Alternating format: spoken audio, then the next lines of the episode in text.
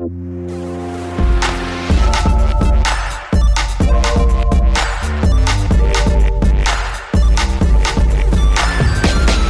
hört Rush, den Gaming-Podcast von Giga Games und Detector FM. Wir nehmen Spiele ernst und blicken in dieser letzten Folge für 2018 zurück auf das Gaming-Jahr 2018. Ich bin Christian Eichler von Detector FM und spreche mit Stefan Otto. Hallo, schönen guten Tag. Oder wie auch immer man das sagt. Ich bin heute ein bisschen krank, deswegen klinge ich anders. Das stimmt. Aber Vicky, ich habe vergessen, wie du mit Nachnamen heißt. Scholz. Viktoria Scholz, Redakteurin bei Giga Games. Aber bitte Vicky, danke. Und Alexander Gestorf. Ja, hallo, äh, da bin ich. Wir haben das im letzten Jahr schon mal gemacht. Da haben wir uns nur so ein paar Spiele rausgepickt, über die wir ähm, gesprochen haben. Diesmal haben wir zusammen diesen Podcast jetzt gemacht, ein Jahr lang, und wollen mal so ja durch das ganze Jahr durchgehen, schauen, was ist rausgekommen, ähm, worüber lässt sich was sagen, welche Themen waren wichtig, was gab es für Diskussionen in der Gaming-Welt. Und mich würde auch interessieren, habt ihr was über euch gelernt beim Spielen? Denn bei manchen Spielen, wie zum Beispiel Assassin's Creed Odyssey, habe ich ganz schön was über meine eigene Frustrationstoleranz gelernt oder auch bei Dragon Quest 11. Ähm, wie geht's euch jetzt so am Ende des Jahres? Seid ihr gestresst? Was ist los? Erzählt doch mal, seid ihr gestresst? Auch nur so ein ganz, ganz klitzekleines bisschen. Aber ich habe all meine Weihnachtsgeschenke zusammen. Jetzt muss ich nur noch all meine Weihnachtsartikel zusammenpacken und dann ist alles schick. Ich darf an dieser Stelle sagen, dass ich schon im Urlaub bin, deswegen kann ich das quasi, konnte ich das jetzt quasi einfach so abspielen und äh, ich, ähm, äh, beziehungsweise abgeben und ich chille sozusagen den ganzen Tag und versuche, meine Stimme wieder in Ordnung zu bringen. Deine Batman-Stimme Meine zu üben. Batman-Stimme, ja. ja, genau. Ich, ach nee, das war was anderes. Ich wollte gerade das mit diesem Vater sagen, aber das war nicht Batman. Alex enthält sich, merke ich. Ähm, was war das für ein Spielejahr? Wir werden ja gleich mal durchgehen, so ein bisschen schauen, was rausgekommen ist ne, und so weiter und so fort. Aber ähm, lass uns doch vorher mal überlegen, bevor wir jetzt die Releases durchgehen, was ähm, wir da für ein Jahr hinter uns hatten. Ich würde mal den Anfang machen. Ich finde, wir haben sehr viele sehr polierte Spiele gesehen. Wir haben sehr viele Spiele gesehen, bei denen ich das Gefühl hatte, wenn man dafür in den Laden geht und 60 Euro bezahlt, dann kriegt man ganz schön viel für sein Geld, dann kriegt man eine ordentlich erzählte Story, man kriegt eine ganz okaye Grafik, man kann 30 bis 60 Stunden daran spielen. Viele von denen waren aber nicht sonderlich innovativ. Viele von denen waren Teil 12 und 13 und 14 oder ein Reboot einer Serie, die es schon ähm, ewig gibt. Also ich habe das Gefühl, wir haben es wir haben es immer noch auch, dass sich über viele Spiele beschwert wurden und Spiele buggy rausgebracht wurden, aber das ist auf jeden Fall nicht der Normalfall, sondern man kriegt eigentlich viele schöne Spiele für sein Geld, aber eben auch viele Spiele, die man so schon mal 2017 gespielt hat. Das ist so ein bisschen mein Eindruck. Wie ist bei euch? Äh, ja, klar, das ist ja, glaube ich, eine ähnliche äh, Entwicklung, die man auch, glaube ich, länger schon zum Beispiel in der Filmbranche äh, beobachten kann, dass gerade wenn es jetzt um Superheldenfilme und sowas geht, dann kann man eigentlich immer blind reingehen und weiß, dass man jetzt die nächsten zwei Stunden solide unterhalten wird. Wobei jetzt wahrscheinlich nicht, dass äh, die, der Anspruch des Mediums irgendwie groß revolutioniert wird, aber genau, wir sind halt äh, in so einem, so einem Bereich, wo natürlich auch die Publisher wissen, dass die mit entsprechend großen AAA-Summen äh, handhaben und auch genau wissen, okay, wenn das jetzt nach hinten losgeht, dann wären wir ein großes Risiko eingegangen und können auch potenziell sehr große Verluste machen. Deshalb gehen wir mal den, den sicheren Weg und machen das, von dem wir wissen, dass es funktioniert und dass die Leute das mögen. Und dementsprechend habe ich das, das Gefühl oder stellt sich dieses Gefühl an, dass doch vieles von dem, was rauskommt, zwar an sich ein hohes Niveau hat, aber doch äh, eben nichts Innovatives ist ist vielleicht äh, eine falsche Erinnerung, die ich gerade habe, aber ich glaube, wir hatten das letztes Jahr sogar schon so ein bisschen angekündigt, oder? Weil wir festgestellt haben, dass eben gar nicht so viele neue Titel kommen, sondern eben eher so zweite Teile, dritte, zwanzigste Teile, wie auch immer, und Reboots. Und ähm, halt, da war ja schon so die Erkenntnis irgendwie, ja, die Spiele werden gut aussehen, aber sie werden halt nicht innovativ sein. Also 2018 ist einfach nicht das innovativste Gaming-Jahr, das wir jemals hatten, glaube ich. Und ich finde, wir befinden uns gerade in so einem Zwischenjahr, bevor alles kommt. Also wir haben Fallout 76, was so als Ablenkung für Fallout 5 kommen soll und Nintendo, ähm, Pokémon Let's Go, was ja auch erstmal so dieses Zwischenspiel ist, bevor das richtige Pokémon kommen soll. Also irgendwie ist das gerade so der Zwischenschritt zu dem, was uns vielleicht dann 2019 erwarten wird. Beziehungsweise ist es ja auch irgendwie das Ende der, Konsolengeneration. Also wir sind ja, ne, die PlayStation 5 ist ja irgendwie in der Mache und es gibt ja die Gerüchte, dass sie 2019 angekündigt und also wird und 2020 dann erscheint sozusagen. Und ja, das alles deutet oder beziehungsweise das ist halt einfach so jetzt der Punkt, dass man kann jetzt halt auch nicht mehr machen, weil wozu sollte man zu einer alten Konsole noch etwas entwickeln, wenn eh bald die neue kommt und man sich darauf konzentrieren könnte und als Entwickler dafür entwickeln kann. Diese Angst habe ich übrigens auch total. Und das eben nicht, wie du sagst, wirklich 2019 dieses geile Jahr ist, sondern erst 2020 oder im Zweifel erst 2021. Und ich persönlich, weiß nicht, wie es euch geht, ich habe null Bock auf neue Konsolen. Also meine PS4 leistet mir eigentlich so ganz gute Dienste. Ich finde Red Dead Redemption 2 zum Beispiel sah hammermäßig aus. Klar, das hat auch irgendwie sieben Jahre in der Entwicklung gebraucht, aber ich finde, wir sind auch nicht mehr so, dass wir unbedingt immer diesen nächsten kleinen grafischen Sprung noch brauchen. Also es sind auch Spiele rausgekommen wie ein Vampire oder sowas oder jetzt ein Ashen zum Beispiel, wo auch Leute sagen, das ist wunderschön und das setzt jetzt nicht neue grafische Maßstäbe. Ich finde, wir sind auch so ein bisschen aus dieser Zeit raus, deswegen ich habe auch das Gefühl, es gibt jetzt viele Sachen, die wir schon kennen, die eben nochmal so für die Endzeit dieser Konsole jetzt angekündigt wurden oder eben rausgebracht wurden. Und ja, Sony ist nächstes Jahr nicht dabei bei der E3. Kann natürlich heißen, dass sie sagen, die PS5 kommt mit diesen fünf Hammer-Titeln oder aber sie schweigen bis zum Ende des Jahres und kündigen dann nur die Konsole an. Ja, wird auf jeden Fall spannend, äh, das zu sehen. Ich weiß noch, dass wir letztes Jahr Spiele hatten, wie zum Beispiel Breath of the Wild oder auch Super Mario Odyssey, die schon Sachen versucht haben, sehr, sehr neu zu machen in alten Serien. Ich würde sagen, fast radikaler, als es hier andere Reboots äh, dieses Jahr gemacht haben. Plus, wir hatten das Gefühl, dass so ein bisschen die Psyche und das Düstere der Vergangenheit der Charaktere so ein bisschen ans Licht gekommen ist in Spielen wie Hellblade zum Beispiel oder so. Also das sehen wir, glaube ich, in diesem Jahr auch noch ein bisschen, aber ähm, ja.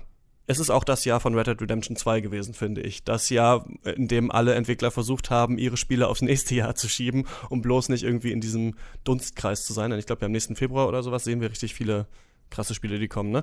Lass uns doch mal anfangen mit dem Jahr.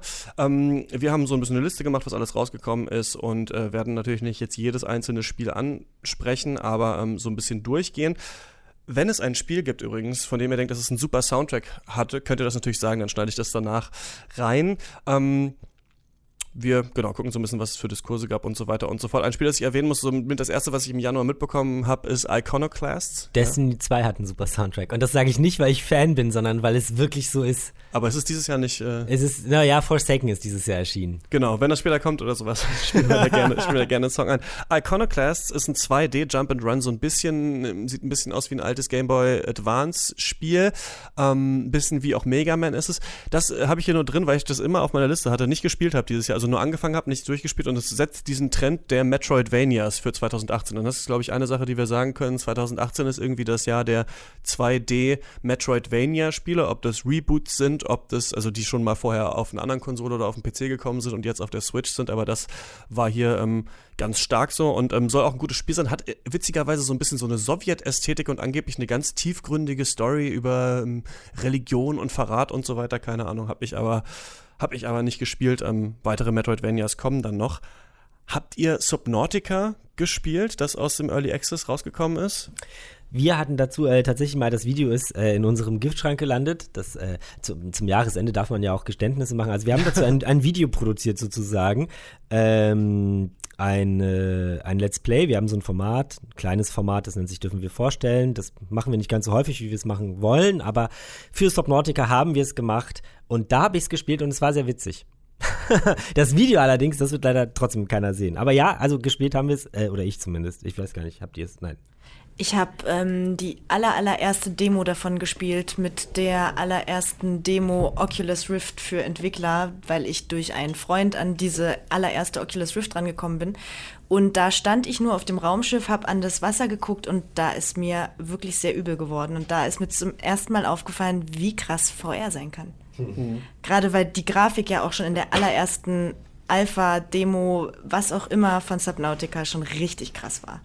Das ist für alle, die es nicht kennen, so ein Unterwasser-Crafting-Survival-Spiel, in dem man so eine Welt immer weiter erkunden muss. Klingt eigentlich ganz cool.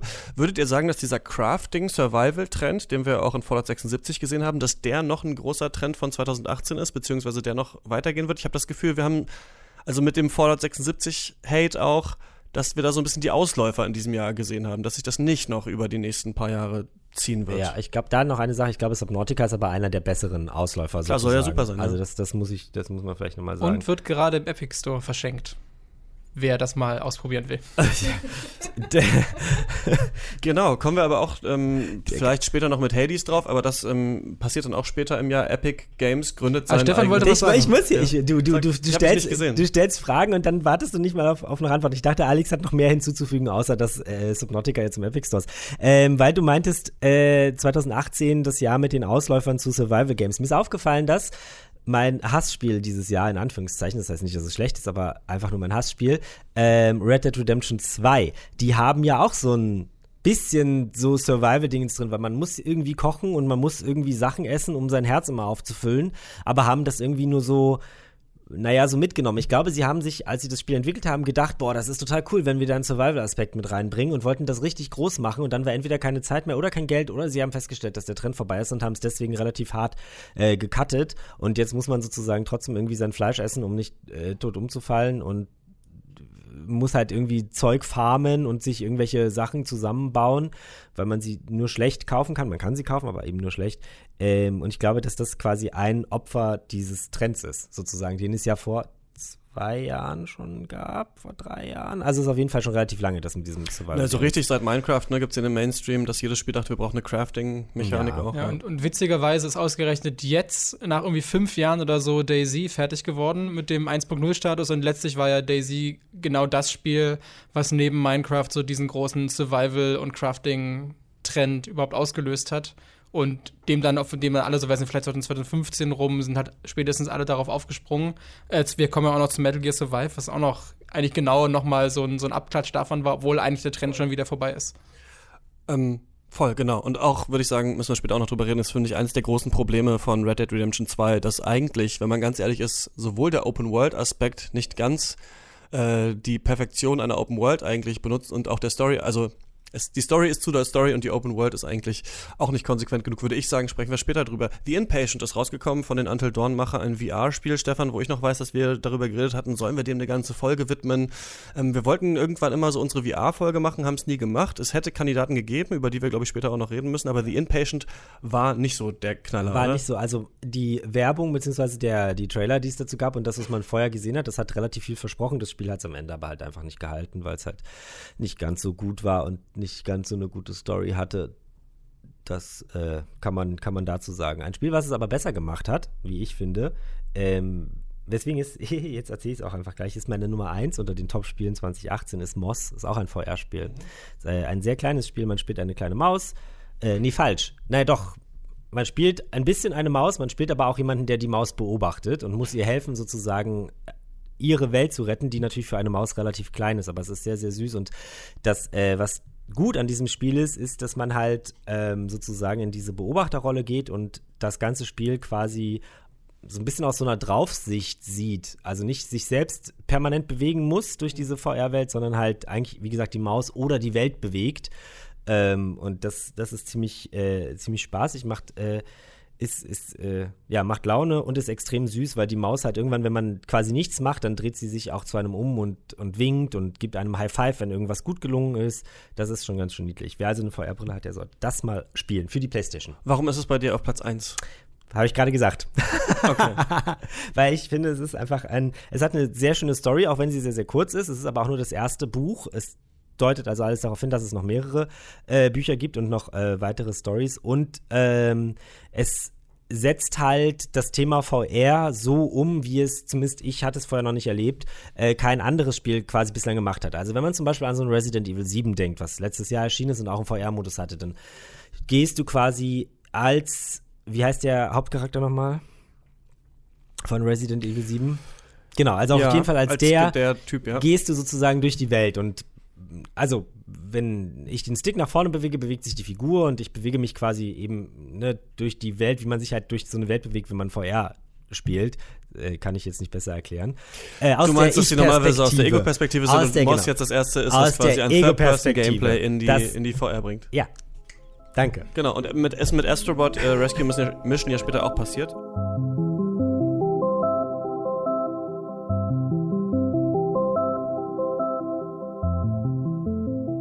Und um gleich mal total unspannend weiterzumachen, äh, sage ich, dass mein Nummer 1 Spiel auch schon im Januar erschienen ist. Das ist äh, Celeste, ähm, ein äh, Plattformer um ein kleines Mädchen, Madeleine heißt sie, die einen Berg versucht zu erklimmen und sich dabei so ein bisschen den Dämonen ihrer eigenen Psyche stellen muss. Denn das Interessante ist, dass sie eigentlich immer sagt, ich kann das eigentlich gar nicht schaffen und auch von zu Hause eigentlich flieht, um endlich mal was alleine zu machen, nämlich diesen Berg zu erklimmen und auch immer vor diesem Schattenbild, also vor diesen Zweifeln ihrer selbst fliehen muss auf dem Weg äh, diesen Berg empor. Und dann passiert es irgendwann, dass sich diese beiden Wesen vereinen und damit quasi, ähm, wir haben, nennen das ja dann immer ludonarrative Harmonie, also das, was man spielt, ist auch auf eine Art das, was die Story einem sagen will, nämlich sobald sich diese beiden vereinen, schafft man auf einmal mehr als, als dieses Mädchen. Also es sieht dann ein bisschen anders aus. Es passiert dann erst so gegen Ende des Spiels und das zeigt so ein bisschen, wie man mit seinen eigenen Dämonen irgendwie strugglen kann. Es gibt coole Charaktere darin und was ich aber an diesem Spiel auch noch toll finde, ist, dass es total gut sich dafür eignet, Portal zu ähm, Portal, portabel äh, gespielt zu werden. Und zwar sind alle Re Räume immer so einzelne Screens. Und wenn man in denen stirbt, dann ist man halt wieder am Anfang dieses Screens und das sind so kleine Jump-and-Run-Passagen. Und dadurch kann man es eigentlich immer überall anmachen und einfach mal so, ein, so einen Bildschirm spielen.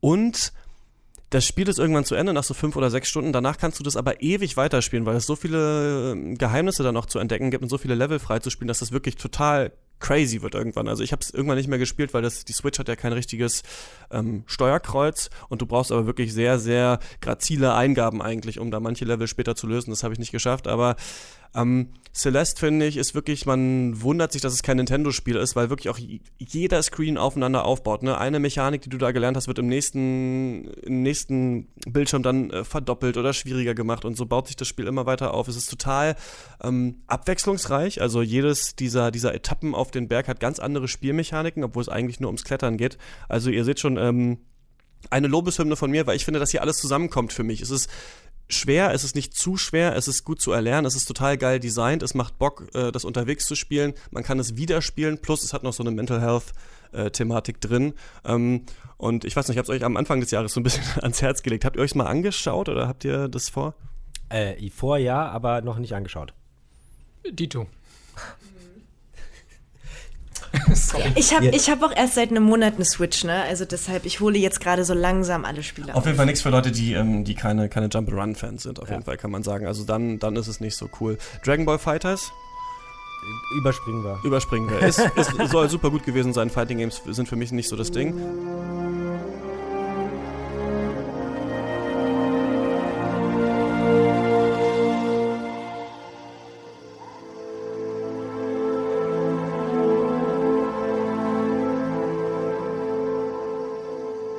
Ähm, haben wir beide, glaube ich, relativ gleich lang gespielt, Alex, also uns ein bisschen angeguckt. Monster Hunter World ist rausgekommen. Genau, ist nämlich auch in meinen Top 5, die ich mir aufgeschrieben habe, dabei. Ich könnte jetzt nicht sagen, welcher Platz, weil die sind so ein bisschen ohne Reihenfolge, aber es ist auf jeden Fall mit dabei. Ich war ja einer von denen, äh, an denen das Spiel bis zur Ankündigung auf der E3 2017 eigentlich vorbeigegangen ist. Es ist ja noch eine sehr lange äh, Kultreihe, die aber in erster Linie auf, dem, auf den Nintendo Handhelds zu Hause war, äh, mit ein paar Ausnahmen.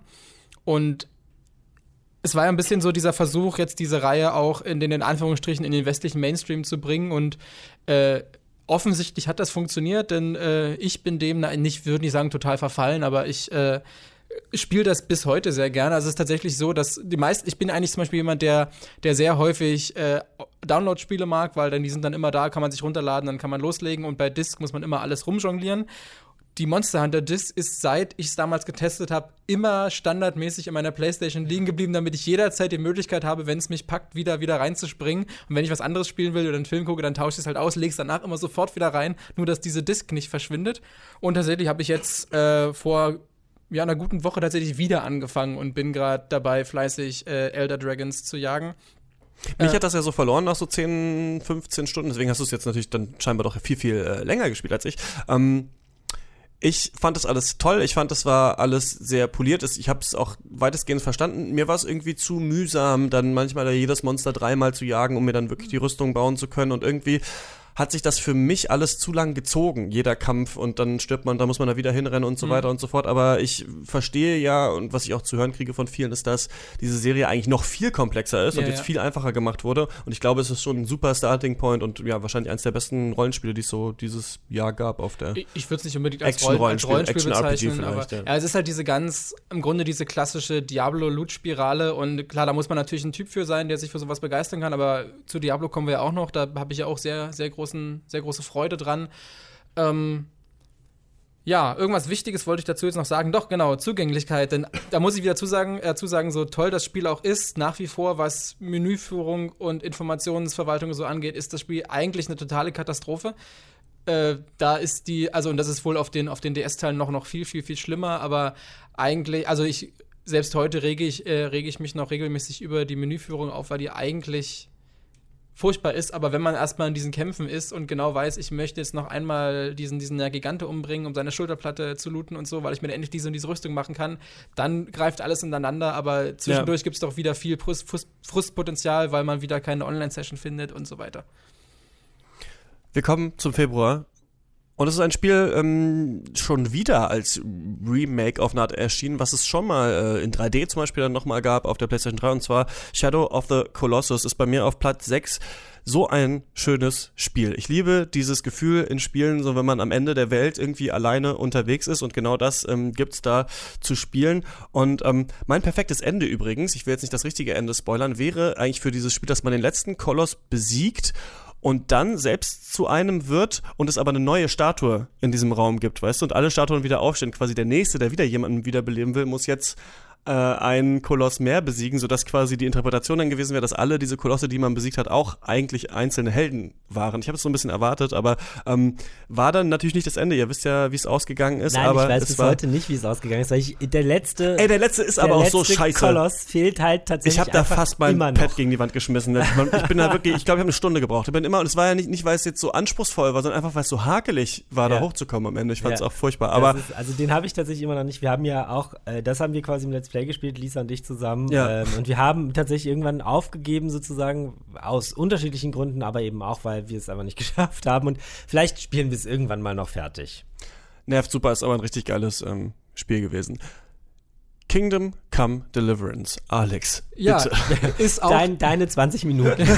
ist nämlich auch in meinen Top 5 und vielleicht ganz ähnlich wie bei Monster Hunter ein Spiel mit sehr viel äh, Frust- und Fummelpotenzial, aber wenn dann erstmal äh, die Faszination einsetzt, äh, dann ist es halt super und dann kann ich mich da auch ein ganzes Wochenende von, von, von morgens bis abends reinsteigern. Äh, was nicht heißt, dass ich da nicht auch ordentlich geflucht habe, weil wenn doch mal irgendwie das Spiel abstürzt oder mein Speicherstand nicht, nicht geladen wird oder was auch immer. Oder wieder irgendein äh, wichtiger Quest-Charakter in die Wand glitscht und weg ist und ich neu laden muss. Naja, aber tatsächlich kam in diesem Jahr noch mal so ein, ich glaube, das nannte sich Hardcore-Patch. Modus raus und mit dem habe ich dann nochmal angefangen, weil ich leider, ich habe es ja damals äh, im Test sehr, sehr weit gespielt, konnte dann allerdings meine Speicherstände nicht behalten und dann hat mir immer die Motivation gefehlt, nochmal von vorne anzufangen. Als dann dieser Hardcore-Modus kam, dachte ich, okay, jetzt gebe ich mir das nochmal so richtig und äh, bin noch immer noch dabei, spiele es immer noch alle paar Tage, so zwischen Monster Hunter und Diablo. Das ist die andere Disc, ja. Genau. Naja, nee, das, das spiele ich auf dem PC, Monster Hunter spiele ich auf der, auf der Playstation. Und äh, ja, ich kann da immer noch sehr großen Spaß mit haben, verstehe aber auch, dass das ein Spiel ist, äh, wo man ein Typ für sein muss und dass auch viele Leute wahrscheinlich damit gar nichts anfangen können, weil es eben so fummelig ist und weil man sehr viel rein investieren muss, um auch, sag ich mal, was, was zurückzubekommen. Alex ist der, der die Spiele spielt, für die man offensichtlich immer ein Typ sein muss. Ja. Kann sein, ja. Was mir zum Beispiel auffällt, dass in, meinen, in meiner Top 5 diese ganzen, ich sag mal, Mainstream-Standard-Sachen, die wahrscheinlich die meisten Leute kaufen, sowas wie einen Spider-Man oder ein God of War, die kommen bei mir halt gar nicht vor, weil das irgendwie auch die Spiele sind, die mich am wenigsten ansprechen. Die sind bei mir aber auch immer weiter runtergerutscht dann, als ich die Listen erstellt habe und so die kleinen Lieblinge sind, waren immer weiter oben dann. Aber deswegen sind es ja auch persönliche Listen. Ähm, danach ist Owlboy für die Switch rausgekommen, gab es ja schon vorher für den PC, ist so ein 2D Super Nintendo mäßiges Jump and Run, zu dem ich nur einmal kurz sagen will, dass ich das mega überbewertet finde. Das steuert sich total scheiße, die Handlung nervt, diese, da gibt es Stealth-Passagen, die wirklich also einen zur Weißglut treiben. Also das kann ich tatsächlich nicht empfehlen. Ähnliches Spiel ist Crossing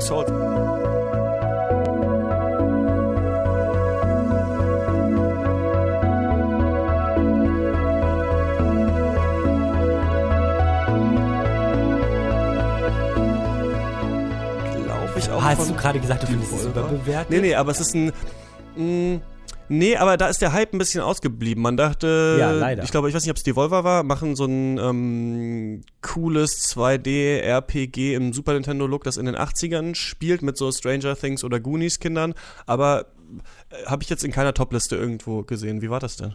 Es ist in meiner Topliste. Top Das ist 4. auch in meiner Topliste. Ja, also ich finde es ganz, ganz großartig. Die Story ist groß. Ich, ich weiß nicht, was ich anderes außer großartig sagen soll, aber vielleicht liegt es auch daran, dass ich mit äh, einem der vier oder fünf Entwickler gesprochen habe und er mir davon erzählt hat, wie sie irgendwo ähm, unterm Dach das entwickelt haben und niemand so richtig dran geglaubt hat. Und dann irgendwann kam die Volvo und hat gesagt, okay, weißt, wisst ihr was, wir bringen das mal raus. Und dann hat er halt erzählt, wie sie manchmal nur von Luft und Liebe gelebt haben, um das, um das rauszubringen und was sie gefühlt haben, während sie das entwickelt haben. Und das war alles, vielleicht liegt es an diesem persönlichen Touch, den ich zu den Entwicklern hatte und dass es einfach ganz tolle Gespräche waren, die wir da hatten.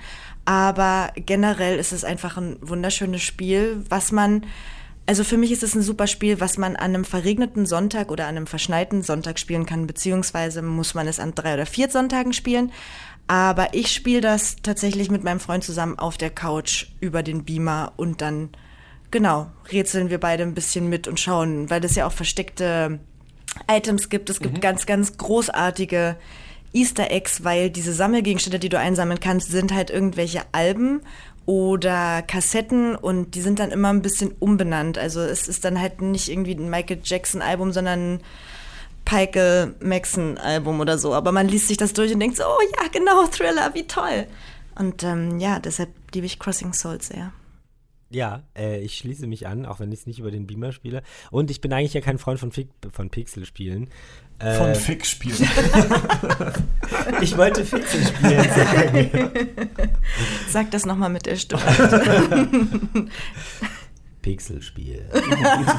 ähm, also ich bin eigentlich kein Freund von diesen Pixelspielen, aber das ähm, äh, finde ich tatsächlich sehr, äh, sehr ansehnlich und ich mochte diese also ich hoffe, ich spoilere nicht zu viel, aber es gibt ja da so diese Story von wegen, man spielt halt eben diese Kinder und dann kommen da irgendwelche mh, mysteriösen Feinde, nenne ich das jetzt mal, und dann wird man, also dann kann man sozusagen auch noch in so eine Dunkelwelt wechseln. Und das fand ich, also ich habe das halt überhaupt nicht erwartet, als ich das das allererste Mal sozusagen angefangen habe zu spielen. Deswegen finde ich das eigentlich ganz cool. Also es lohnt sich auf jeden Fall meiner Ansicht nach. Das Schöne ist, oh sorry, das Schöne ist, sie trauen sich halt auch in der Geschichte bestimmte Dinge zu tun, die ein anderer nicht tun würde. Also man wird schon sehr oft mit dem Tod konfrontiert und denkt sich, oh mein Gott, das ist jetzt nicht euer Ernst. Und das passiert nicht einmal, sondern mehrmals. Und das ist genau der Mut, den ich bei anderen Spielen vermisse. Bei diesen Pixel. Habe ich mir als äh, nachholenswert jetzt markiert, ist glaube ich auch sehr billig gerade auf der Switch zu bekommen. Ähm, Secret of Mana hat ein Remake bekommen, Bayonetta äh, 1 und 2 sind nochmal auf die Switch gekommen, glaube ich alles nicht der Rede wert. Ähm, Metal Gear Survive, Alex, dazu wolltest du doch was sagen, oder? Ja, nicht so viel, nur ich hatte es ja vorhin schon angesprochen, wo Auf es gar um den, keinen Fall zu viel, bitte. Es lohnt sich bei dem Spiel nicht, da mehr es- zu, zu sagen. Ja, wo es um den, äh, ich mal, aussterbenden Survival-Crafting-Trend geht und im Grunde haben sie ja damals äh, mit, mit Metal Gear Survive sozusagen jetzt das Metal Gear, so Konami Metal Gear ohne, ohne Kojima, wie könnte das aussehen? So offenbar sieht's aus, offenbar eine große Enttäuschung. Äh, was ich gehört habe, ich habe es selber nicht gespielt, weil wir alle gesagt haben, bitte spiel es nicht. Äh, aber tatsächlich, äh, wo man sich merkt, wo man sich auch, äh, wo man das Gefühl hat, okay, die saßen in ihrem Boardroom und meinten, okay, wir müssen jetzt so ein Metal Gear-Spiel machen. Was ist denn erfolgreich? Wir gucken mal Ja. in die Charts. Was, wir haben die Assets, Genau. was ist das erfolgreiche Genre, wie kriegen wir das zusammen? Genau, Ja. das war vielleicht irgendwann 2015. Und so, ah, so Survival, ja, dann machen wir das, weil das wird sich verkaufen, das spielen gerade alle. Dann ist das Spiel aber erst drei Jahre später fertig geworden und dann wollte es halt keiner mehr spielen. Ja. Äh, ja, riesengroße Gurke und ähm, schade, dass Konami so ein bisschen komisch mit ihren Franchises umgeht. Ich bin ja gespannt, ob da noch mal was bei ähm, Castlevania kommt. Das liegt ja auch noch bei denen. Müssen sie ähm, aber auch ja. gar nicht, weil sie ja ihr ganzes Geld verdienen sie ja mit den Karten und so, ne? Ja, Das ist furchtbar.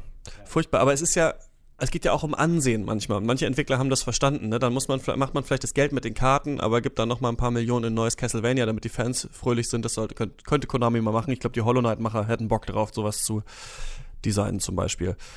Past Cure. Wir hatten äh, einen der Entwickler hier, sollte ja so ein bisschen äh, Alan Wake-mäßiges Horrorspiel sein, das dann ist von einem kleinen deutschen Entwicklerteam entwickelt wurde, ne? so acht Leute, die ein Double-A-Spiel eigentlich machen wollten, aber daran ganz schön gescheitert sind, oder?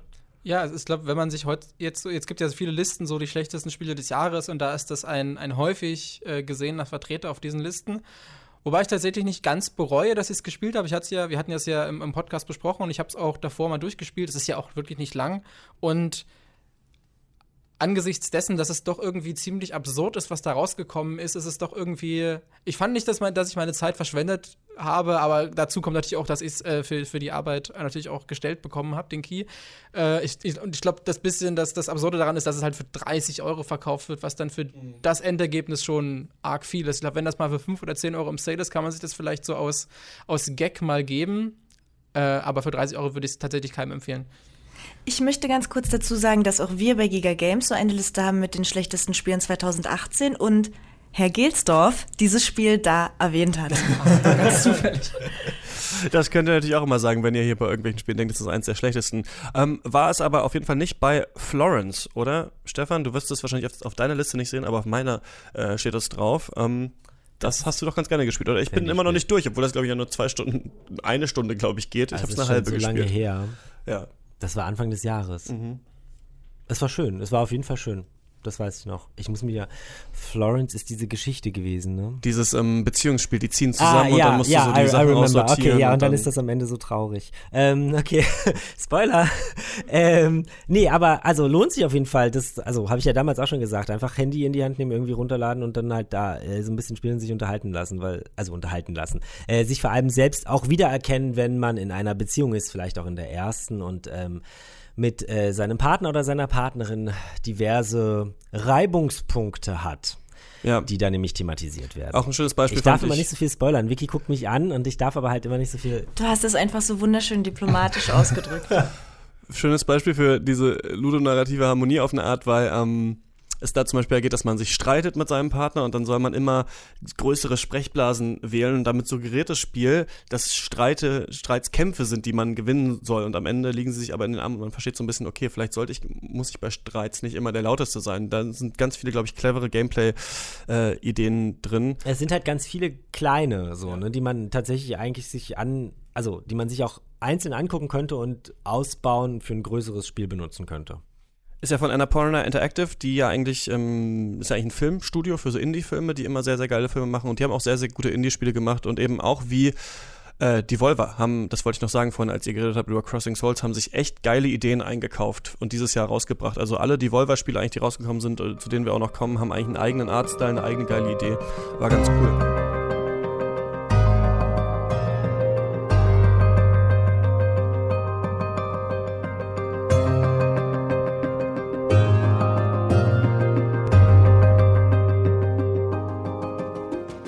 The Breach ist im Februar rausgekommen. Ist irgendwie bei, in vielen Online-Listen steht es nicht drin für den Februar, aber es ist da tatsächlich rausgekommen. Es ist äh, von den FTL-Machern ein Spiel, in dem man so Mech-Roboter spielt, die äh, die Zivilisation vor großen Insektenmonstern schützen sollen. Es klingt total bescheuert, ist bei mir aber auf Platz 3.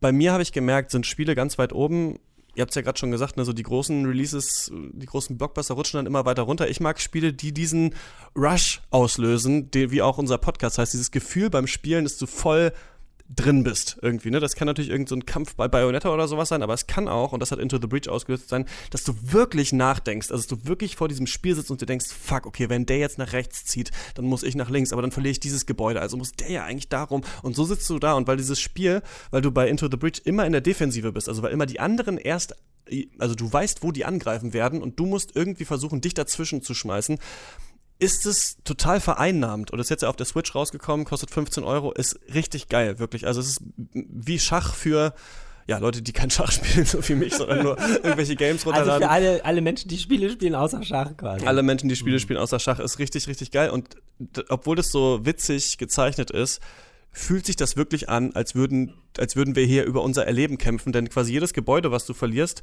ähm, fügt dir quasi im gesamten Spiel Schaden zu. Also hast du eine Lebensanzeige und wenn die unten ist, hast du komplett verloren und musst nochmal neu anfangen, so Roguelike-mäßig. Und dadurch hast du richtig Schiss, auch nur ein einziges Gebäude zu opfern. Macht richtig Bock und auf jeden Fall auf die Switch sich holen. Moss haben wir besprochen, hast du schon gesagt. Und dann äh, kommen wir zum März und da ist nach äh, Vermintide 2 Sea of Thieves rausgekommen, Vicky. Ist es der größte Xbox-Release dieses Jahres gewesen? Ich denke schon. Lass mich kurz überlegen. Ja, doch. Ich sage ja, auf jeden Fall. Also es ist leider doch ein bisschen abgeebbt dann ähm, nach dem Release, aber sie haben ja immer noch regelmäßige Updates und die klingen auch alle ganz gut. Leider hat es mich noch nicht so sehr gezogen, dass ich jetzt nochmal spiele, weil Sea of Thieves, äh, ach Quatsch, doch, Sea of Thieves, doch. ja, ähm, tatsächlich auch nur also für mich nur Spaß gemacht hat mit Freunden. Ich habe das alleine gespielt, aber da habe ich mich dann doch sehr machtlos gefühlt, weil du kannst dir ja überlegen, was passiert jetzt, wenn du einen anderen triffst auf einem Boot und entweder bist du bösartig und klaust ihm halt seine gesamten Schätze oder du bist halt nett und tanzt mit ihm. Ich habe viel mit anderen getanzt und wir haben halt uns irgendwie mit Händen und Füßen und mit diesen Emotes, die man zur Verfügung stehen hat, haben wir uns sehr, also haben wir sehr gute Gespräche geführt, auch wenn das jetzt komisch klingt, aber es war, man hat sich immer verstanden.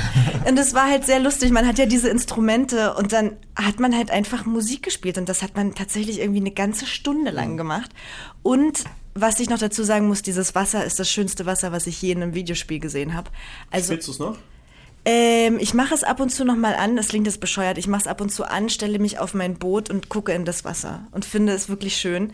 Und es sind Mechaniken dabei, zum Beispiel, wenn man das Ende der Karte erreicht, dann ähm, kommt eine ziemlich, also kommt ein ziemlich cooler Effekt, den ich irgendwie durch Zufall auch mitbekommen habe und gar nicht erstmal wusste, was los ist. Und zwar wird das Wasser blutrot, es gibt einen Sturm und dein Schiff ähm, kriegt auf einmal Löcher und alles alles kracht und ist laut und du weißt überhaupt nicht, was passiert, bis du halt auf die Karte guckst und siehst, oh, du bist gerade an einem Punkt, wo gar nichts mehr ist. Und dann sinkst du halt langsam. Aber wirklich, wenn du diesen Sonnenschein hast und auf einmal wird es blutrot und es gewittert und du denkst dir einfach nur, oh Gott, was passiert hier? Und diese Idee fand ich sehr clever.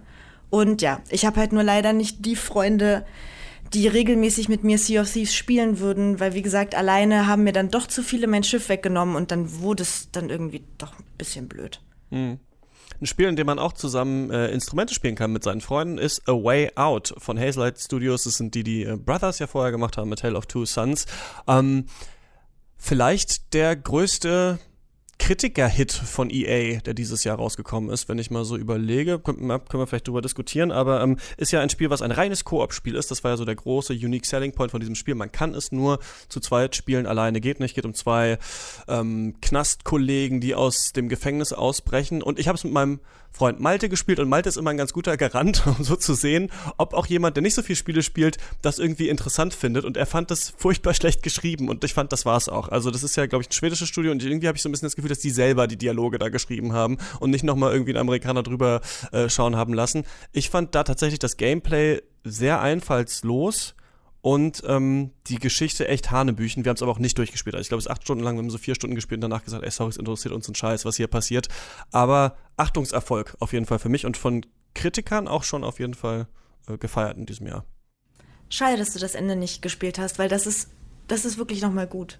Also Mochtest du das Spiel? Ja, sehr gern. Also es ist in meiner Top 10, habe ich halt auch mit einem Freund zusammen gespielt und wir haben es tatsächlich zweimal gespielt, damit jeder auch mal den anderen Charakter spielen okay, konnte. Cool.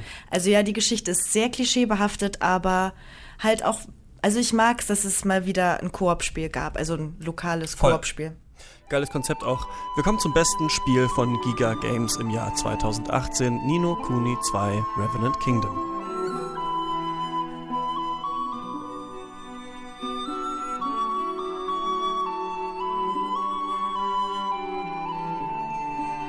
Ja, dafür kann ich nichts.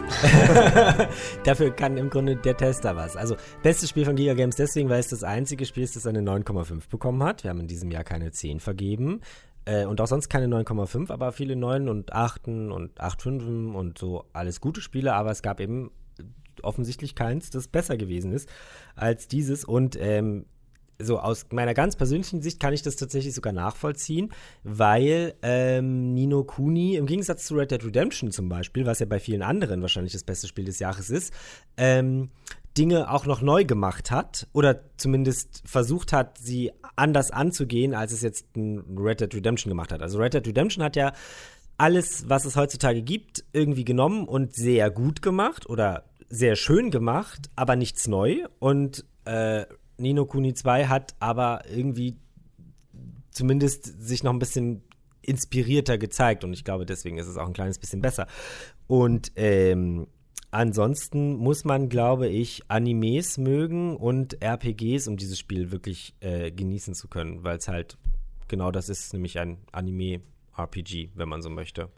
Tatsächlich kam in diesem Jahr aber noch ein anderes 9,5 Spiel. Echt? Und zwar die Konsolenversion von The Divinity Original Ah. Sin 2, die PC-Version hat damals auch eine 9,5 bekommen, das war aber noch 2017. Okay, aber das war ja nicht, also das Spiel ist ja letztes Jahr schon erschienen und es geht ja um Spiele, die in diesem Jahr äh, quasi neu erschienen sind. Genau, okay. Ja, dann war meine Aussage ja trotzdem richtig. Das hätte mich jetzt aber auch. Kommen wir auch noch dazu. Habe ich jetzt auch angefangen zu spielen, aber bin äh, noch nicht so weit. Nino Ähm, Kuni oder Divinity? Nino Kuni 2. Beide, beide angefangen, aber nicht äh, weitergespielt. Ähm, gefällt mir ganz gut, aber ich bin auch aus diesem Dragon Quest äh, 11 Loch rausgekommen und habe mich einfach gefreut, dass es ein Action-Kampfsystem ist, das äh, Dark Souls inspiriert ist. Und da habe ich natürlich noch mal mehr Lust drauf. Aber trotzdem haben auch aktuelle JRPGs für mich immer so ein paar Probleme, die sie schon immer haben, die auch da ein bisschen drin sind, eben immer ähnliche Kämpfe, diese Oberweltkarten-Sache und sowas. Also ich bin noch nicht ganz drin, aber ich werde es auf jeden Fall weiterspielen und dann ähm, Bescheid geben. Far Cry 5 ist rausgekommen und jetzt würde ich sagen, interessiert das niemanden mehr, außer Leute, die sich aufregen wollen, dass bei New Dawn äh, nochmal die gleiche Map ist, nur jetzt bunt gezeichnet. Oder wie, wie habt ihr das so erlebt, Far Cry 5? Ähm, ist dann, glaube ich, ein bisschen sinnbildlich für das, was ich eingangs gesagt habe, dass ja, Spiele dann irgendwie beliebig geworden sind. Also das Spiel hat halt per se nichts falsch gemacht. Das hat es an sich super safe äh, gespielt. Äh, Gerade weil man im Vorhinein, vor, äh, vornherein noch dachte, oh, jetzt machen die was Großes Politisches mit großen Aussagen und wollen sich am, am Weltklima irgendwie äh, reiben. Und letztendlich, ich habe es zwar auch durchgespielt und ich habe mich auch in der Zeit nicht gelangweilt, aber es hat mich halt auch nicht Aber mehr war auch erhöht. nicht, ne? Genau, es ist halt so ein reines Unterhaltungs-Beschäftigungsspiel. Und ja, wenn man am Wochenende Zeit und Lust hat, kann man das spielen. Und ja, Aber jetzt bin ich reicht- fast ein bisschen Ja. erschrocken, dass sozusagen jetzt in wenigen Monaten schon New Dawn erscheint, wo ich dachte, es kam doch gerade eben erst Far Cry 5 raus. Also ich brauche doch jetzt nicht noch eins davon. Was ist, also das klingt total fatalistisch, als ob das total schlechte Spiele wären. Und es sind ja keine schlechten Spiele. Es hat ja auch eine, eine, gute äh, Wertung von mir bekommen, weil es ja durchaus äh, Spaß macht und äh, unterhaltend ist, aber ich finde es halt irgendwie austauschbar.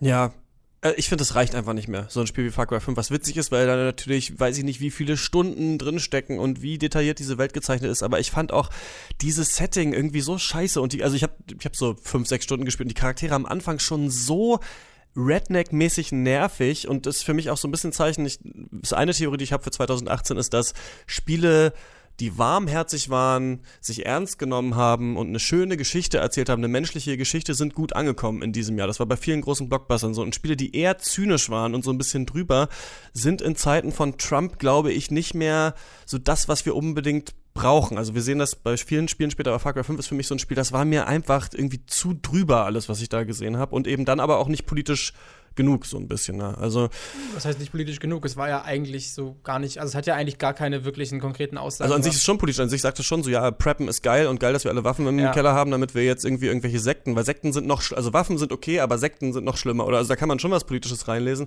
Aber Das ist ja, tatsächlich die Hoffnung, die ich jetzt ein bisschen bei New Dawn habe, dass sie sich jetzt durch dieses postapokalyptische Szenario eben von diesem Gegenwartsbezug komplett verabschieden und einfach dann quasi nur noch auf die Kacke hauen und einfach nur noch Spaß haben wollen und dann genau, weil ja von vornherein klar ist, okay, eigentlich können sie nichts wirklich pro, äh, hier, profundes, sagt man das? Profound auf Englisch? finde ich gut. gibt es bestimmt ein deutsches Wort dafür, die können nichts Profoundes aussagen und dann gut machen wir stattdessen halt einfach typische Videospielunterhaltung. Da wird gelacht über mich.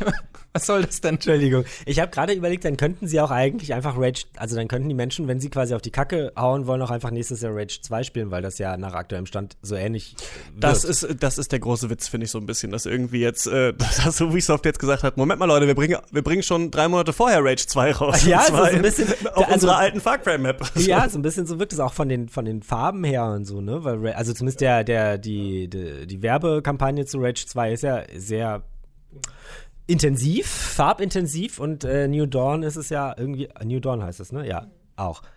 Irgendwie. Naja, kann man also das spielen. Aber wo wir bei austauschbar sind, noch ein guter Tipp für alle Menschen, die vielleicht Far Cry 5 nicht spielen wollten oder das Geld dafür nicht ausgeben wollten. Ghost Recon Wildlands. Das habe ich nämlich stattdessen gespielt. Far Cry 5 kam raus, ich habe mir Gameplay angeguckt und dachte, nö, Du spielst Ghost Recon Wildlands. Genau die gleiche Mechanik. Es ist genau das gleiche. Tatsächlich, das war nämlich, als ich Far Cry 5 gespielt habe. Ich hatte ja halt das Jahr davor Ghost Recon Wildlands auch getestet und dachte ich dann so wirklich, permanent beschrieben, hey, das ist, das habe ich doch alles schon mal gespielt. Das ist genau das. Wenn man mit dem Auto fährt, wenn man mit dem Auto fährt, dann hat man irgendwie diese blauen Pfeile, die an dem Weg zeigen. Das ist alles genau das Gleiche.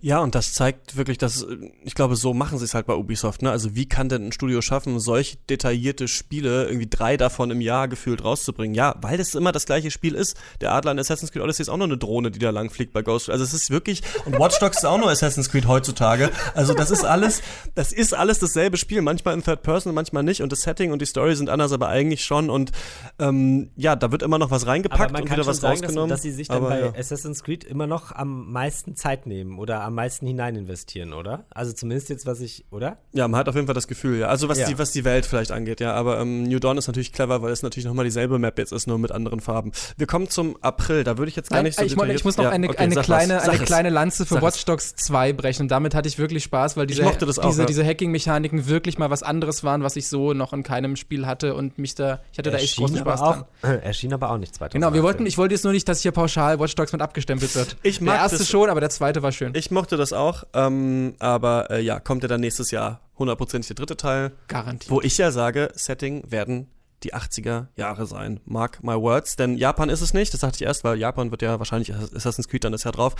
Scheißegal, wir kommen zum April. Ich würde hier gar nicht so viel über die ganzen Sachen reden. Minute war ein cooles Spiel. So ein Zelda-like, in dem man eine Minute immer Zeit hatte, um durch diese Welt zu laufen. Hatte ein paar coole Ideen, war nicht zu lang, war geil. Hätte man noch ein bisschen besser machen können, aber war schon super. Hellblade ist nochmal auf die Xbox gekommen. Ease 8 haben wir, glaube ich, alle nicht gespielt oder soll aber ein tolles Action-RPG sein. Nintendo Labo, hat, habt ihr mal die Pappe, die Pappe zusammengebaut? Äh, wir jetzt hier sitzend nicht, aber in der Redaktion natürlich schon äh, diverse Menschen und hatten damit auch sehr viel Spaß. Äh, es ist halt auch mal was Neues und irgendwie was Cooles, was man halt mit so einer Konsole machen kann, aber es ist halt eben tatsächlich eher ein Familienprodukt und weniger für den, den Gamer an sich sozusagen. Ich will aber nach wie vor unbedingt mal dieses Klavier bauen und benutzen und da hatte ich aber leider noch nicht die Gelegenheit dazu. Yakuza-Fans unter euch? Ich hatte den, den sechsten Teil getestet und wahrscheinlich so ähnlich wie bei Monster Hunter. Ich hatte bis davor mit der, mit der Reihe keine Berührung und war dann echt begeistert. Gerade da, da sie es sehr toll geschafft haben, obwohl das jetzt der, der sechste Teil eben dieser, dieser Mammut-Serie ist, dass sie äh, den Spieleinstieg so gestalten, dass man selbst als, als Neueinsteiger da abgeholt wird und äh, sich, sich nicht verloren fühlt. Und ja, war ich sehr zufrieden damit. Ja, bei mir auch immer noch auf der Liste mal irgendwann mit Zero, glaube ich, sollte man mal anfangen. Aber ähm, das ist ein anderes Genre, an das ich mich dann wage, nachdem ich meine äh, die wichtigen JRPGs aufhole.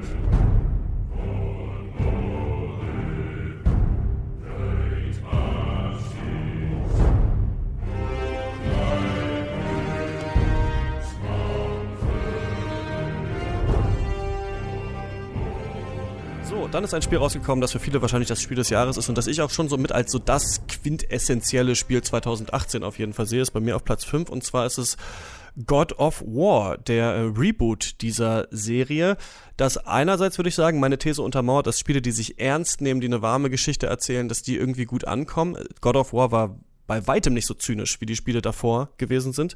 Plus ein Spiel, das für mich ein bisschen zeigt, ich würde sagen, dass es drei Spiele gibt, die in den letzten zehn Jahren rausgekommen sind, die mega einflussreich sind und das, deren Einflüsse wir in ganz, ganz vielen Releases sehen. Und das ist Journey, The Last of Us und Dark Souls. Journey ein bisschen, einmal im Stil sehen wir in vielen Sachen, auch in Gries, das kommt und so weiter. Also das hat wirklich, glaube ich, eine Marke gesetzt, auch wenn diese drei Spiele natürlich auch auf anderen Spielen irgendwie aufbauen. The Last of Us und ein bisschen auch Uncharted finde ich, weil es immer mehr Spiele gibt, in denen man zu zweit unterwegs ist und eine emotionale Geschichte erzählt bekommt. Und Dark Souls, weil irgendwie, Leute, fast jedes Spiel ist Dark Souls jetzt. Assassin's Creed hat ein Dark Souls Kampfsystem, Nino Kuni hat ein Dark Souls Kampfsystem, God of War hat ein Dark Souls Kampfsystem, also Lock-on, ausweichen, ein Schild benutzen und so weiter. Das gibt es fast überall und es gibt es jetzt auch bei God of War und ähm, mir hat das Spiel sehr gut gefallen. Ich habe da auch viele Kritikpunkte dran.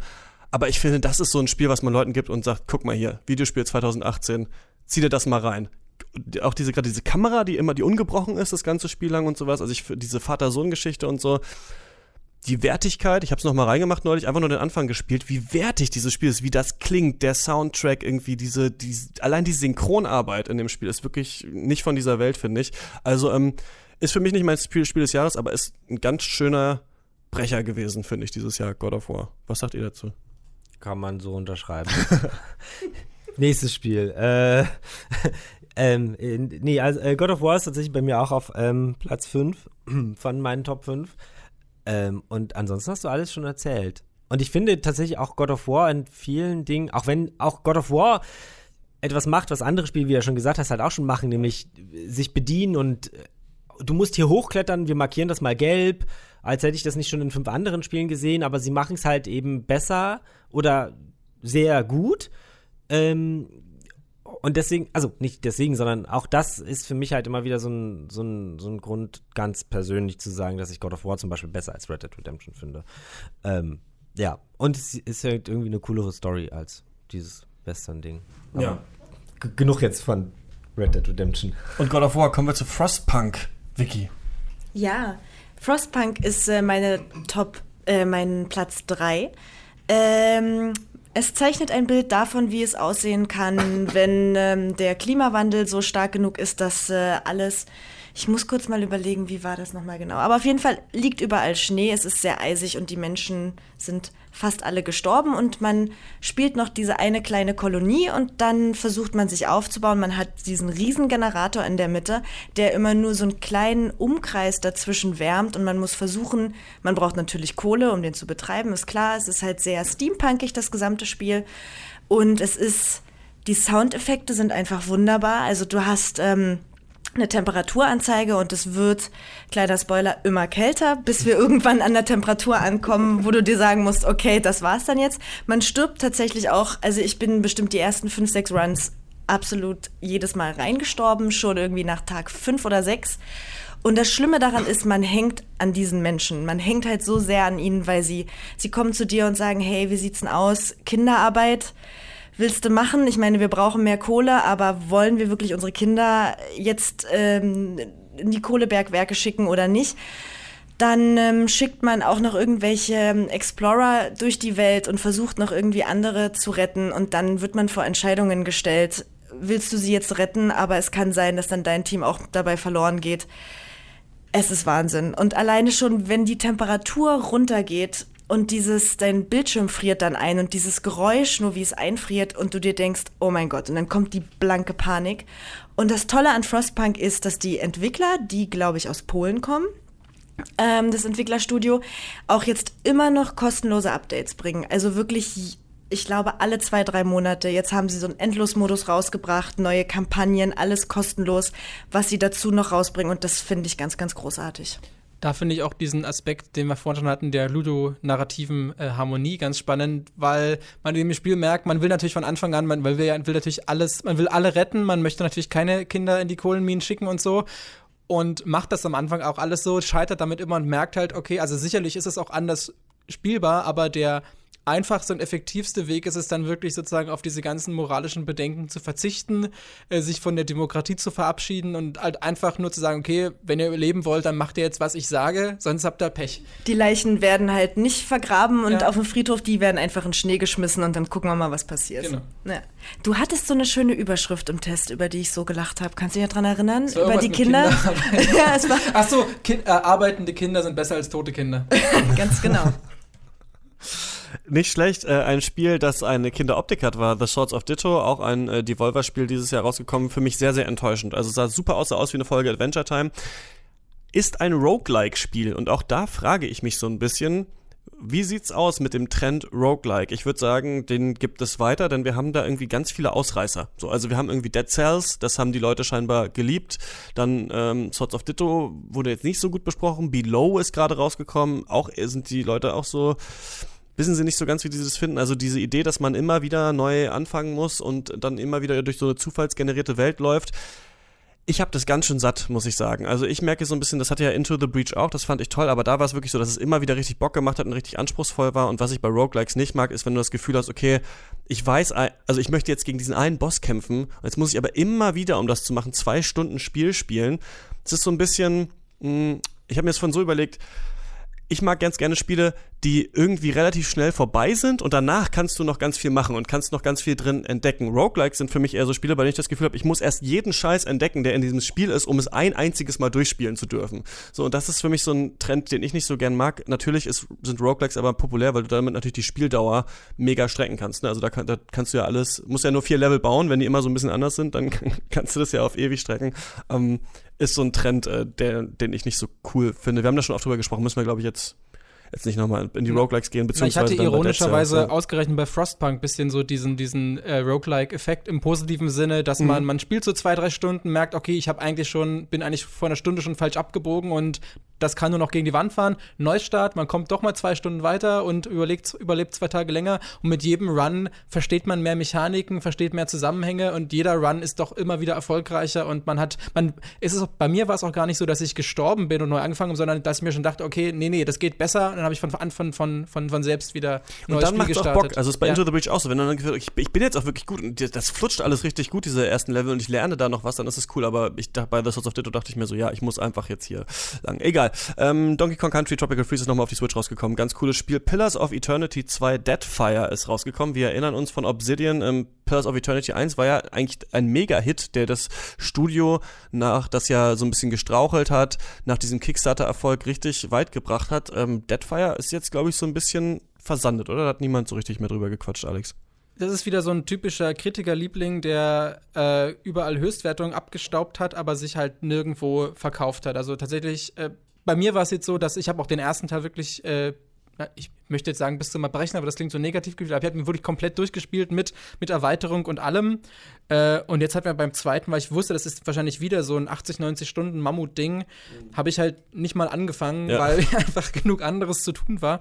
Aber ich weiß, ich, ich halt genau weiß, wenn ich mir irgendwann die Zeit nehme, wenn ich Rentner bin oder so, dann ist das wahrscheinlich großartig. Und das ist wahrscheinlich auch das, dann das Problem. Die ganzen CRPGs das, gespielt. Genau, das ist auch das Problem von dieser Art Spiel. Da weißt du halt, okay, du kannst halt nicht mal einen Abend reinspielen und wirst unterhalten, egal wie lange du, äh, wie lange du halt Zeit hast oder wie weit du kommst, sondern da musst du dir halt erstmal eine Woche Urlaub nehmen, um da einen Fuß reinzukriegen und wirklich äh, was zurückzubekommen. Und das ist vielleicht auch ja so ein, theoretisch hatten wir es ja vorhin schon mit Kingdom Come und so, so eine Art Spiel, die mir eigentlich schon was gibt, aber man muss dann eben auch wirklich die Zeit haben, Mhm. Äh, sich da drauf einzulassen. Und die hatte ich offenbar in der Zeit, im Mai, was waren da noch so, hatte ich offenbar nicht.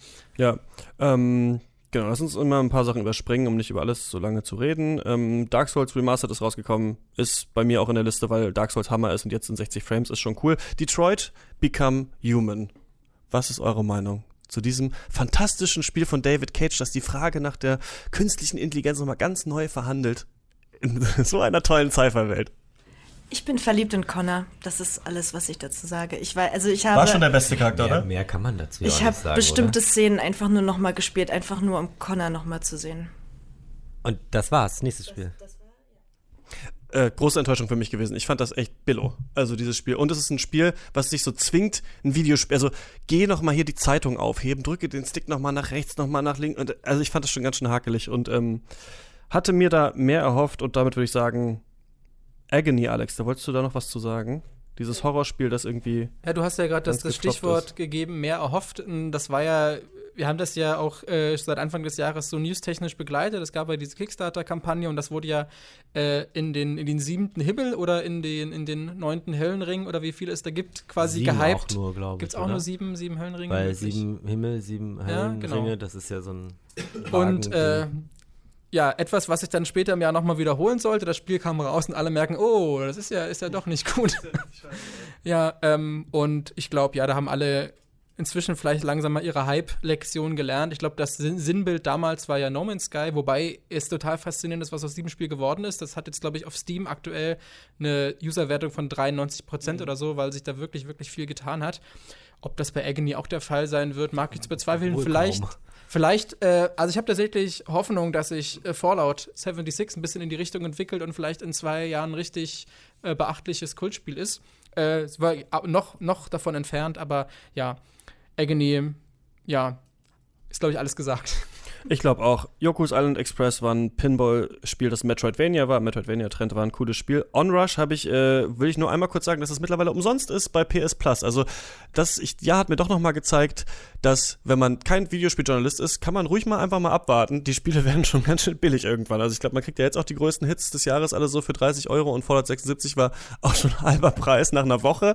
Aber Onrush ist jetzt sogar umsonst. Also, da hat man auch gemerkt, Fun Racer kann nicht jeder. Über Vampire haben wir sehr viel im Podcast geredet, fast eine ganze Folge gemacht. Würde ich mal drüber hinweggehen. War ein cooles Spiel, können wir uns, glaube ich, darauf einigen. Unravel 2, alles nicht so wichtig. Fortnite ist auf die Switch gekommen und ähm, dadurch der große Hype Battle Royale ist dann jetzt noch auf die letzte Plattform. Ich glaube, auf Android ist es mittlerweile auch. Ja, dieses Jahr. Ist, also mittlerweile gibt es dieses Spiel auf jeder Plattform, außer vielleicht wie heißt Dreamcast. Nein, nein, Ja, hier, und äh, dem Nintendo 3DS. ähm, das meine ich aber alles nicht. Ich meine die Alternative zu Microsoft und Apple.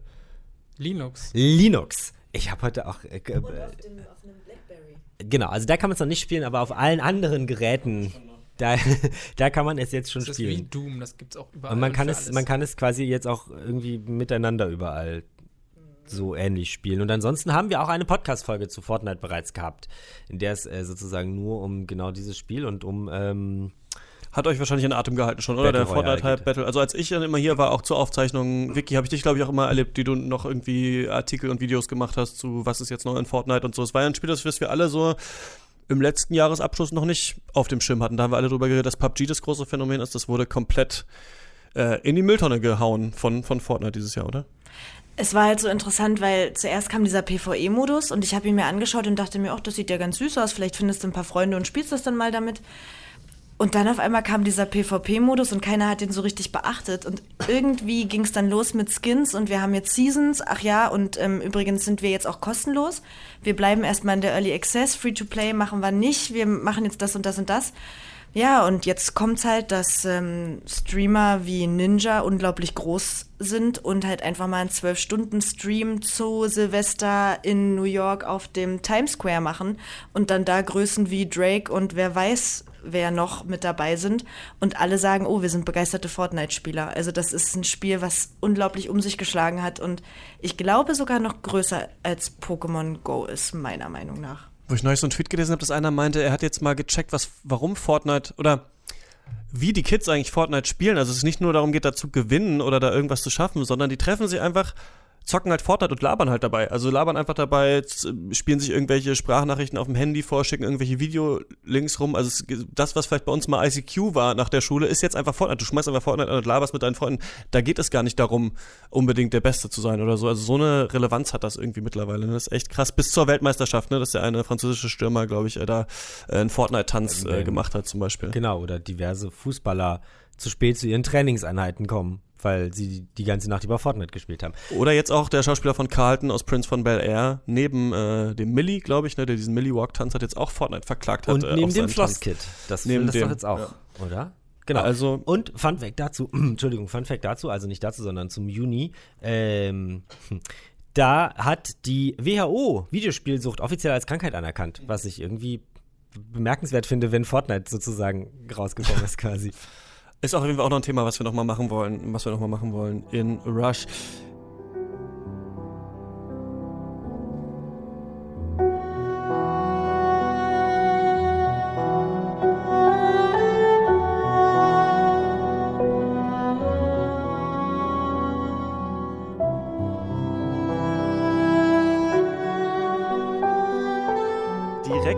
Zeitgleich mit Fortnite, denn das ist ja, falls ihr euch erinnern könnt, auf der E3 rausgekommen. Da war ja die Nin- Nintendo Direct und es wurde gesagt, und ab jetzt gibt es Fortnite auf der Switch und ab jetzt gibt es auch Hollow Knight auf der Switch. Eigentlich ein Spiel von 2017, das aber in diesem Jahr eigentlich so richtige Wellen geschlagen hat. Und es ist, würde ich sagen, vielleicht mit das beste Metroidvania-Spiel, das es gibt oder das ich bisher gespielt habe. Es macht nicht so wirklich neu, auch wenn wir das uns immer wünschen von Spielen, dass sie was neu machen, aber es macht eigentlich fast alles super gut. Die Welt ist riesig, es macht Spaß, es ist traurig, man ist am Ende der Welt, was ich äh, ab und zu mal wieder und äh, was ich ja immer so toll finde und ich, ich liebe ja auch so 2D Jump and Run Spiele, in denen man mit dem Schwert kämpfen muss. Also Hollow Knight hat mich voll in seinen Bann gezogen, ist bei mir deswegen auf Platz 2 muss jeder spielen, finde ich, der eine Switch hat oder mal reinschauen. Kostet 15 Euro, ist so unfassbar umfangreich. Ähm, du hast es auch gespielt, Alex. Ja, ne? ich, ich habe es auch in meiner Top 5 drin und ich bin äh, extrem froh, dass wir damals diesen Podcast gemacht haben, denn es wäre, glaube ich, sonst an mir vorbeigegangen. Äh, und das ist tatsächlich, das ist für mich eines der besten Spiele des Jahres und hat auch tatsächlich jetzt noch mal so nachträglich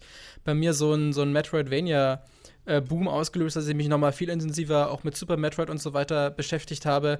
Äh, da auch wieder interessant, äh, weil du meintest, Dark Souls beeinflusst heute alles und dann im Grunde ist Hollow Knight ja eine Mischung aus Metroidvania und, und Dark Souls. Voll, und Dark Souls ist ja witzigerweise eigentlich von Castlevania beeinflusst, würde ich sagen, was ja, aber egal. Aber ähm, ja, total. Fantastisches Spiel.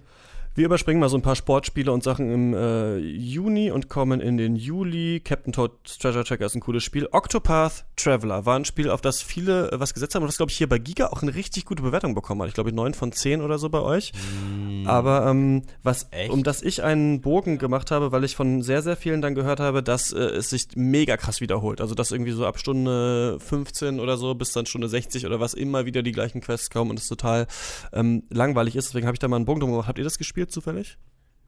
Unser Tester hat es gespielt. Ich habe die Demo auf der Switch, weil ich die Grafik total abfeiere. Ich habe den Trailer gesehen und dachte, Ja. wow, das sieht aber stark oh, die aus. Demo dachte ich schon, die Demo habe ich auch Ja, gespielt. die auf der- Demo, auf genau, habe ich mir runtergeladen. Das Einzige, was mich abschreckt, ist, dass es wieder so ein Spiel, wofür ich ähm, 300 Stunden brauche und entweder unbezahlten Urlaub nehme, mal so ein Sabbatical für ein Jahr oder was, oder meinen Job kündige. Und das, das ist dann immer ein bisschen schwierig. Da hat man immer Angst, okay, du hast jetzt, es ist jetzt Donnerstag, du bist nach Hause gekommen, du hast jetzt drei Stunden, fängst du jetzt wirklich so ein Spiel an? Ja, nee, spielst mal eher eine Runde Black Ops 4. Ja. Ganz genau. Ähm, die E3 sind wir so ein bisschen übergangen, aber es war dieses Jahr eigentlich auch nicht sonderlich Großes, außer dieser Cyberpunk-Trailer, oder? Das ist das, woran ich mich am Ja, meisten erinnere, Das war was auch, glaube ich, besprochen das, wurde. das, das Größte und Wichtigste, weil Sony hat ja auch nichts Neues gezeigt. Nein, doch so ein bisschen mh, hier Kojima-Spiel, Death Stranding. Aber ansonsten ähm, gab es da, glaube ich, nur Cyberpunk. Und wir haben halt die Demo vorgespielt bekommen. Darüber hatten wir aber auch schon relativ ausführlich gesprochen. Darüber haben wir schon gequatscht. No Man's Sky Next hast du gerade schon angesprochen, Alex. Äh, Banner Saga 3. Chasm, auch ein Metroidvania, was ewig in der Entwicklung war und total schlecht war, fand ich. Das, das ähm, ändert quasi den ganzen Dungeon, also die ganze, das ganze Spiel immer, wenn du neu anfängst zu spielen, aber es hat gar nichts gebracht und äh, da würde ich auf jeden Fall einen großen Bogen drum machen. Und im August ist dann Dead Cells rausgekommen für die Switch, aber auch andere Konsolen, Roguelike 2D, Metroidvania, hier kommt quasi alles zusammen, was irgendwie so in war. Plus ähm, muss ich jetzt dran denken, weil doch gerade rausgekommen ist, dass dieser Spiegelredakteur seine ganzen Texte gefälscht hat. Ähm, das war doch so, dass dieser eine IGN-Typ da sein komplettes Review geklaut hat und dadurch äh, rausgekommen ist, wie viel er plagiiert hat und deswegen gleichzeitig Dead Cells noch mal größer geworden ist. Ähm, da muss ich so ein bisschen dran denken an diese, an diese Story, die da war. Ich persönlich finde es auch mühselig, Dead Cells. Ist ein Spiel, das toll designt ist, aber wenn du da beim letzten Endgegner bist und dann immer noch mal diese ersten Level 100.000 Mal machen kannst, also ihr merkt schon, ich bin so ein bisschen durch mit, mit diesen ganzen Roguelike-Zeugs. Habt ihr Overcooked 2 gespielt? Ja, haben wir in einem In Video. einem Let's Play, genau, haben wir das gespielt. Und ähm, Stefan und ich waren ab und zu in einem Team, da haben wir uns geliebt und gut zusammengearbeitet. Und wir haben am Ende gewonnen. Und ab und zu Also wurden, gewonnen. man wird ja, ähm, wenn man zu viert spielt, automatisch irgendwie zufällig zusammengewürfelt. Und dann gab es auch die Momente, wo Stefan und ich nicht in einem Team waren. Und da haben wir uns doch schon sehr gehasst. Man muss trotzdem dazu sagen, dass ich am Ende gewonnen habe, weil ich die meisten Punkte hatte. Ich weiß nicht, ich glaube, ich schaue mir das Video nochmal an. Ich glaub Also es ist auf nicht. jeden Fall, es lohnt sich, aber es ist auf jeden Fall, wenn man das irgendwie mit Freunden zusammenspielen möchte oder so. Ähm, da muss man aber nicht unbedingt Overcooked 2 nehmen, man kann auch einfach Overcooked 1 nehmen und das erstmal sozusagen spielen. Ähm, es lohnt sich, es macht Bock.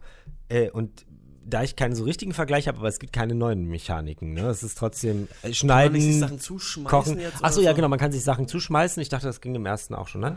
Ich habe den ersten nicht gespielt. Okay, wir haben nur den zweiten gespielt. Aber es lohnt sich. Es macht Spaß.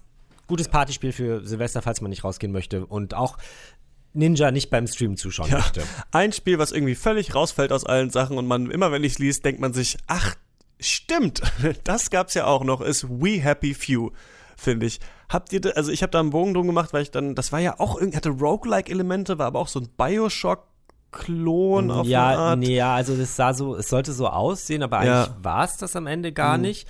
Äh, es spielt ja irgendwie in einer zufällig generierten Welt und du hast halt irgendwie so Survival-Aspekte, also du musst halt irgendwie Zeug sammeln, Pflanzen und bla, damit du halt nicht irgendwann mal tot umkippst. Und du musst die ganze Zeit halt irgendeine Droge nehmen, Joy heißt die, ähm, damit du nicht von anderen Leuten erkannt wirst als jemand, der eben keinen Joy nimmt und die dich halt nicht angreifen. Diese ganzen Mechaniken haben aber alle nicht so gut zusammengepasst und auch nicht äh, ineinander gegriffen sozusagen. Und ich habe es dann irgendwie nach, ich glaube, ich habe es zweieinhalb oder drei Stunden gespielt, was vielleicht für das Spiel nicht lang genug ist, aber ich habe es dann tatsächlich irgendwann auch gelassen, weil ähm, ich, ich hatte keinen Joy. Ja. Noch so ein Spiel, was in unserem Video über die schlechtesten Spiele des Jahres äh, besprochen wird. Stimmt. Ja, und, ja. ja. Was ich schade finde, weil es in meiner Top Ten ist tatsächlich. Ich weiß nicht warum, weil ich habe mich auch. ich habe da mal so eine nein, Top das, Ten gemacht, das Problem ist, Ahnung, Das Problem ist, ich habe das 50 oder 60 Stunden lang gespielt und das war total. Wow. Es war hypnotisierend. So lange habe ich nichts gespielt. Es, es, war, es war. Ach so, das ist bei mir ein ganz normaler Sonntag. ähm, das war halt hypnotisierend irgendwie für mich. Ich weiß nicht warum, aber ich hab, es hat mir so viel Spaß gemacht, in diese Häuser reinzugehen und Menschen zu beklauen. Es war ja gruselig, diese Sache über mhm. mich selbst zu erfahren, aber ja, irgendwie, ich mochte es total gerne, aber es war halt auch inkonsequent, weil man musste ja Joy nicht nehmen. Irgendwann gab es ja dann diese, also es gibt dann quasi eine Fake-Droge, die dir halt nichts Negatives antut, aber nach außen hin so wirkt wie Joy. Und ich habe halt, dadurch, dass ich so viel geklaut habe, hatte ich dann so unglaublich viel Geld, dass ich mir alles irgendwie kaufen konnte. Und wenn es darum ging, dass man für eine Quest einen Anzug brauchte, ich habe halt auch die Komplettlösung von den Entwicklern bekommen und habe mir das durchgelesen. Ah, okay, du könntest jetzt hier 10 Stunden Quest machen oder du kaufst es dir einfach im Shop wow. für 3000 Pfund. Dann habe ich es gekauft. Und ich weiß es nicht warum, aber ich fand es sehr hypnotisierend irgendwie. Und ja, du warst quasi den, auf und den Stil. Droge. Du warst ja, genau. quasi auf dieser Droge, ja. ja. Krass, das hätte ich jetzt nicht erwartet. Und Geil. sie hat, sie hat äh, in dir das Schlechte zutage getragen, nämlich, dass du gerne klaust. Und gerne We Happy Few spielst. ähm, es gibt doch dieses Sprichwort, the straw that broke uh, the camel's back oder der Tropfen, der das fast zum Überlaufen brachte. Das waren für mich Death's Gambit und Guacamole 2. Denn, ich will nicht die ganze Zeit über Metroidvanias reden, aber hallo, da sind wir wieder. Es kam nämlich in diesem Monat diese beiden raus und The Messenger. The Messenger habe ich gespielt von Devolver Digital 2D Ninja-Spiel mit Zeitreisethematik, Metroidvania-Einflüssen. Ist ein richtig geiles Spiel, das echt Bock macht, das echt aussieht wie ein verlorenes Super Nintendo-Spiel, beziehungsweise Super Nintendo und NES-Spiel, weil man ja wechseln kann zwischen diesen beiden Ästhetiken. Ist bei mir deswegen auf Platz 10 diese anderen beiden, Death Gambit ist auch wieder wie so ein Dark Souls in 2D und Guacamele ist so wie der erste Teil da kam es mir echt zum Hals raus, die Metroidvania-Sache, deswegen habe ich die nicht gespielt.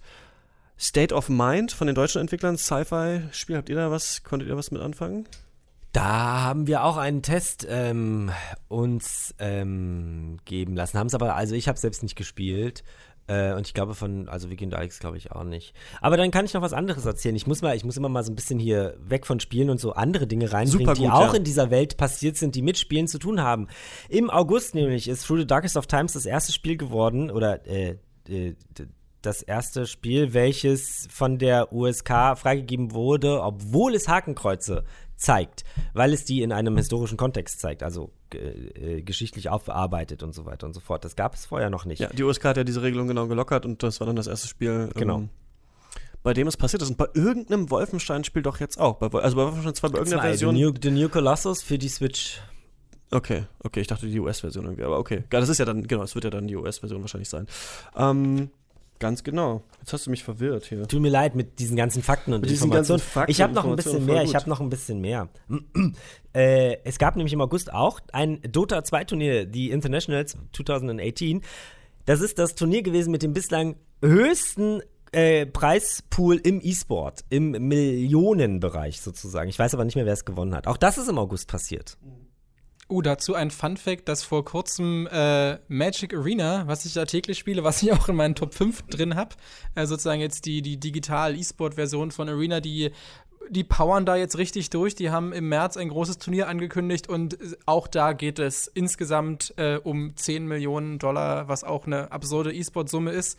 Also die machen da offenbar keine halben Sachen und es hat tatsächlich auch, also zumindest geht es mir so, wenn ich irgendwie im Internet unterwegs bin auf Gaming-Seiten und mich da belese, dann sehe ich überall die Bannerwerbung da dazu und Mal gucken, ob das so aufgeht, wie die sich das gerade denken oder ob die sich damit verspekulieren. Aber ich wünsche mir, dass das was wird, denn äh, Magic ist ein schönes Spiel.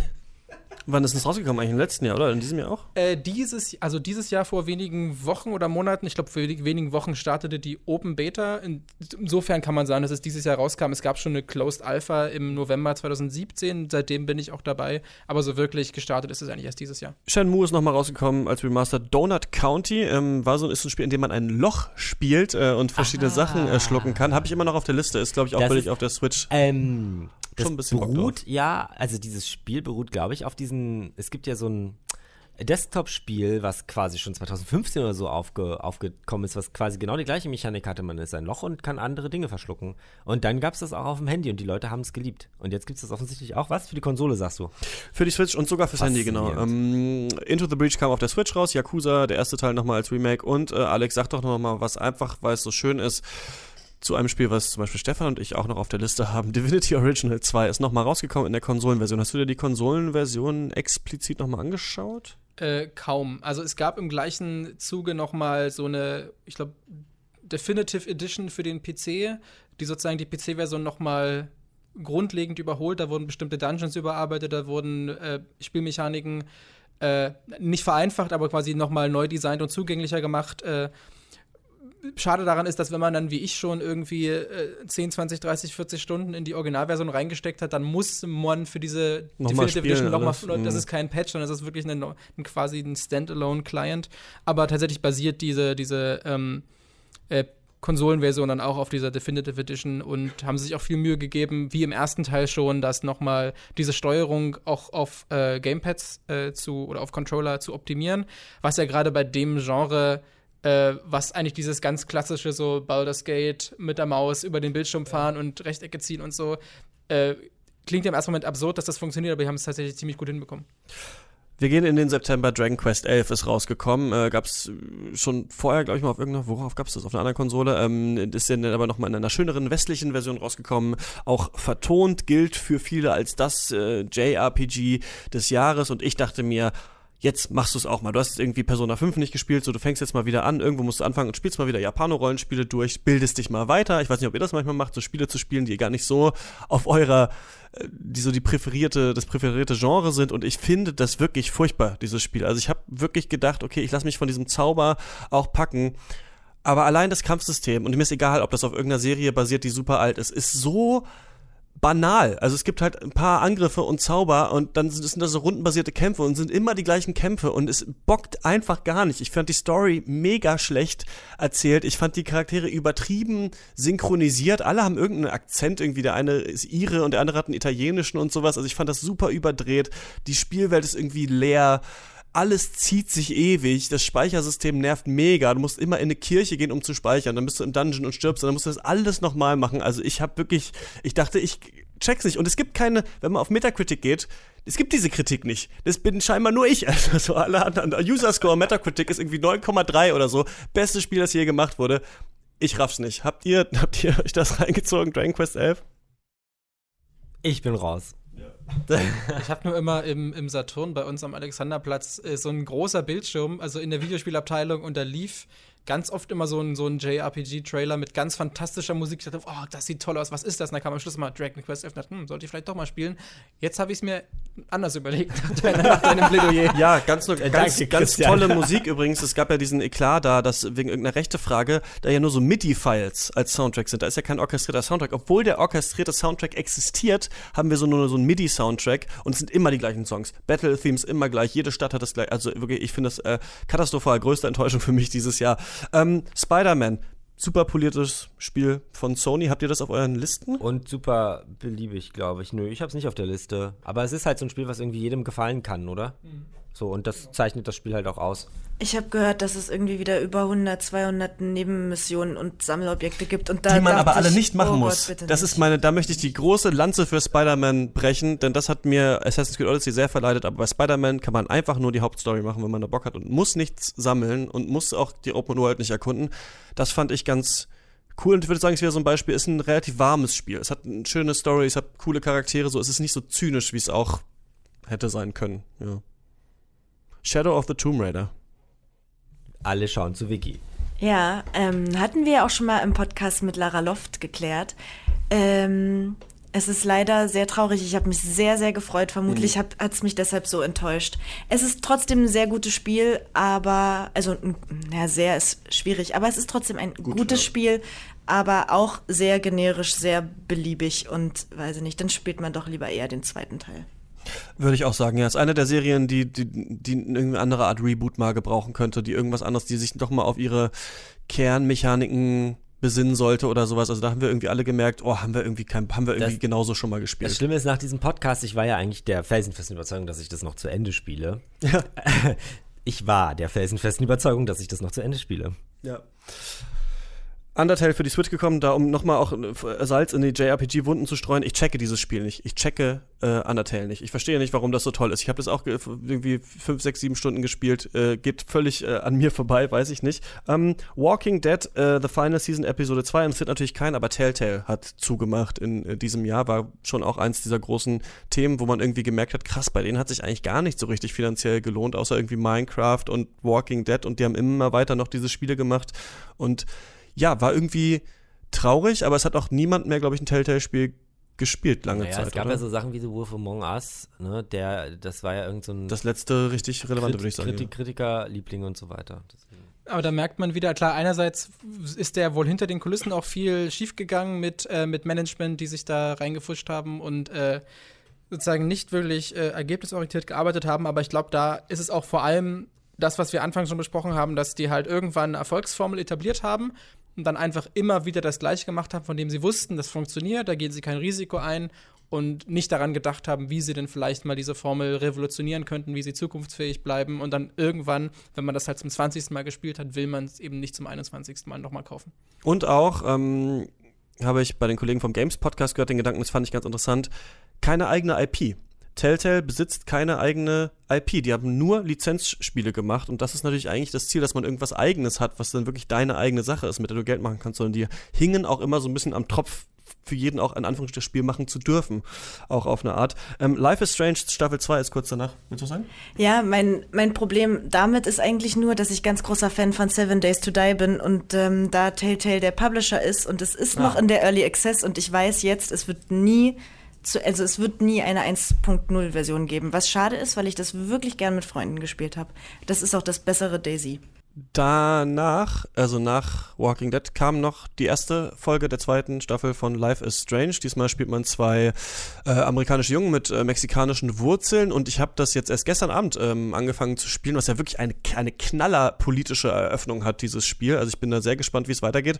Trotzdem muss ich sagen, dieses immer gehe irgendwo hin, guck dir ein Item an und dann sagt er das und das, das ermüdet mich doch auch. Also das hat mich bei Detroit ermüdet, bei Telltale auch und ich merke so ein bisschen, ähm, kommen wir später zu Return of the Obra Dinn, wo man wirklich weißt du, selber Dinge erkennen muss und sich überlegen muss, diese Spiele drücke X, ach ja, hier sind das, das ist mein alter Baseballschläger, da war ich mit Papa im Stadion und sowas. Ist bei mir so ein bisschen durch. Wie seid ihr so Life is Strange 2 eingestellt? Habt ihr Bock? Ich äh, werde es mir holen, wenn die gesamte Season draußen ist, also die gesamte Staffel. Ich, weil ich nicht damit klarkomme, jetzt etwas zu spielen und dann vier Monate zu warten, bis ich den nächsten Teil spielen kann, um zu wissen, wie es sozusagen weitergeht. Ich will das dann, also ich will die Option haben, das in einem Rutsch durchspielen zu können und deswegen werde ich es mir sozusagen erst dann holen, wenn es quasi soweit ist. Mhm. Irgendwer haut auf irgendwas. Entschuldigung. Das bist du. Okay. wir gehen in, in, den Oktober. Wir haben schon über Moss gesprochen. Astrobot Rescue Mission. Habt ihr das gespielt? Gilt ja als eines der besten Spiele des Jahres.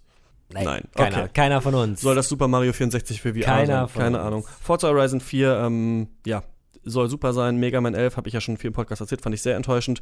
Eins der aller, aller, aller, aller größten Spiele des Jahres ist im Oktober rausgekommen.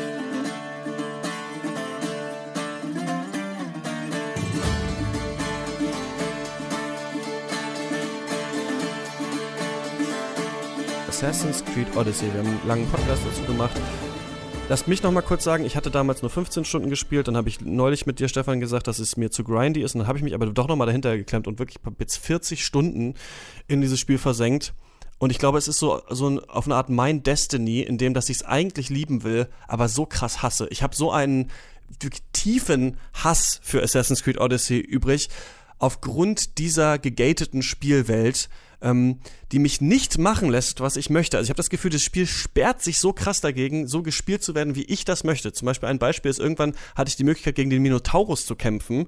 Und das Quest davor, um, um da hinzukommen, da musst du irgendwie Level 32 sein und dann kämpfst du gegen ihn und dann ist der Level 40 und du denkst dir, ach geil, muss ich also in zwölf Stunden nochmal wiederkommen, weil ich habe es wirklich so gesehen, ein Level war bei mir eine Stunde ungefähr, also ein Levelaufstieg hat eine Stunde gedauert, ich war dann Level 40 mit ähm, nach 40 Stunden und wollte einfach nur zu Ende spielen und habe gemerkt, okay, jetzt ist hier schon wieder irgendeine Mission, da musst du Level 42 sein. Ich habe keinen Bock, zwei Stunden lang durch irgendwelche Höhlen zu rennen, denn wenn ich eine Sache über die Antike gelernt habe von Assassin's Creed Odyssey, ist, dass die Leute haben sehr viel in Höhlen gewohnt mit Schatztruhen, die von Wölfen bewacht waren. Und andere Leute wollten unbedingt noch mal ihre Axt oder ihren Speer oder irgendwas daraus haben. Ich sage das jetzt, natürlich übertrieben, aber irgendwie diese Mechaniken, wenn man sich Zeit nimmt und dann macht das Spaß und ich fand das auch geil, dieses Spiel, aber gleichzeitig, immer wenn ich das Gefühl hatte, ich möchte doch jetzt aber nur einmal auf diese Insel gehen, ich möchte doch jetzt nur einmal das machen, dann hatte ich immer das Gefühl, ich darf, ich darf nicht. Ubisoft möchte es nicht, es sei denn, ich zahle 10 Euro, damit ich mehr Erfahrungspunkte kriege. Es hat mich so richtig angepisst, trotzdem ist bei mir auf Platz 8.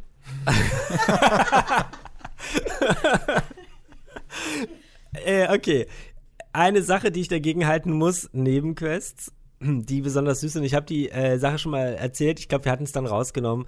Ich glaube, ich habe in diesem Spiel die, die schönste und irgendwie auch gleichzeitig traurigste Nebenquest ever in meinem ganzen Leben, die ich bisher gemacht habe, gemacht. Ich war auf einer Insel, traf auf ein kleines Mädchen, welches gesagt hat, dass sie ähm, für ihre Freunde ein paar Glitzersteine haben möchte. Also gehe ich los und sammle diese Glitzersteine und Perlen und dann bringe ich ihr diese Glitzersteine und Perlen und ja, das ist jetzt ein Spoiler. Und dann stellt sich heraus, dass sie hat gar keine Freunde, sondern sie baut einfach Tonfiguren und sie wollte diesen Tonfiguren sozusagen ähm, ein bisschen Schmuck umhängen. Und dann hast du zwei Möglichkeiten. Entweder du sagst dem Mädel, ey komm, Kind, jetzt werd mal erwachsen, dann hasst sie dich.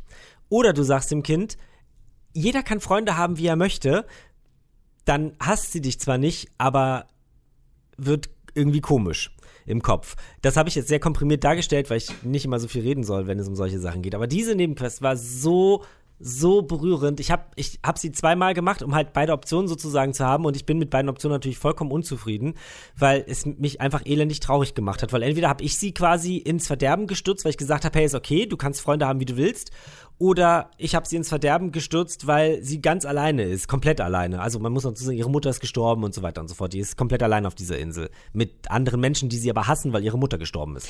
Ja, das ist auch cool. Das ist auch ab und zu echt gut geschrieben. Aber alles andere, was man macht, alles, was Gameplay macht, ist immer dasselbe. Also irgendwann sollst du an den Olympischen Spielen teilnehmen. Und was musst du machen? Ja, du musst dich da prügeln. Natürlich, weil das Spiel kann nur kämpfen und schleichen und das war's. Warum muss man mm. da nicht mal ein Pferderennen machen? Oder warum, äh, gut, Pferderennen ist jetzt, weiß ich nicht, ob das passt, aber warum muss man nicht mal einen Speer werfen oder mal, also ja. quasi Assassin's Creed Odyssey ja. ist so ein bisschen die, das Gegenteil manchmal von Red Dead Redemption. Da musst du ja dauernd irgendwas machen, was du sonst nie mehr machen musst, aber irgendwie bist du da auch sehr gegängelt. Aber es endet, das wollte ich nämlich genau das wollte ich gerade sagen, du, es endet halt in, bei Red Dead Redemption endet es halt immer in einer Schießerei. Ja. Also es ist halt auch, also sorry, aber es jetzt ein bisschen Bullshit zu sagen, oh, das eine macht das so und das andere macht aber das so. Aber du musst da mal eine Draisine fahren, also das sind diese quasi äh, Ja, genau, mein aber Gott, es ist, aber, aber also es hat es hat diese unterschiedlichen Aspekte. Ich finde ich finde auch Red, Red, Red, Red Dead Redemption 2 ganz problematisch, aber ähm, ich war so ich musste Häuser bauen, ich musste Häuser bauen und das Spiel sagt mir jetzt drück bitte L nach hinten, also nach links und dann drück bitte noch X und dann drück bitte immer wieder Kommen X, damit zu. diese blöden Nägel reingehämmert werden.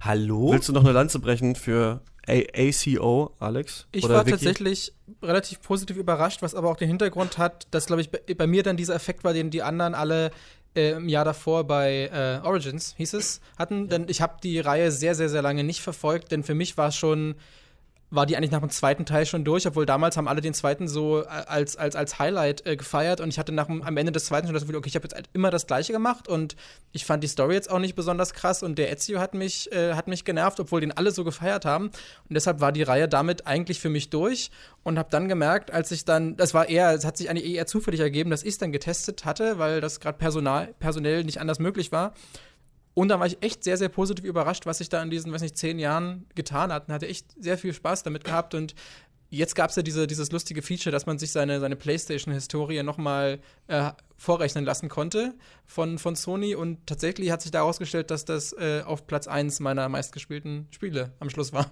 Vor Monster Hunter. Ja, weil man so lange spielen muss, das. ja.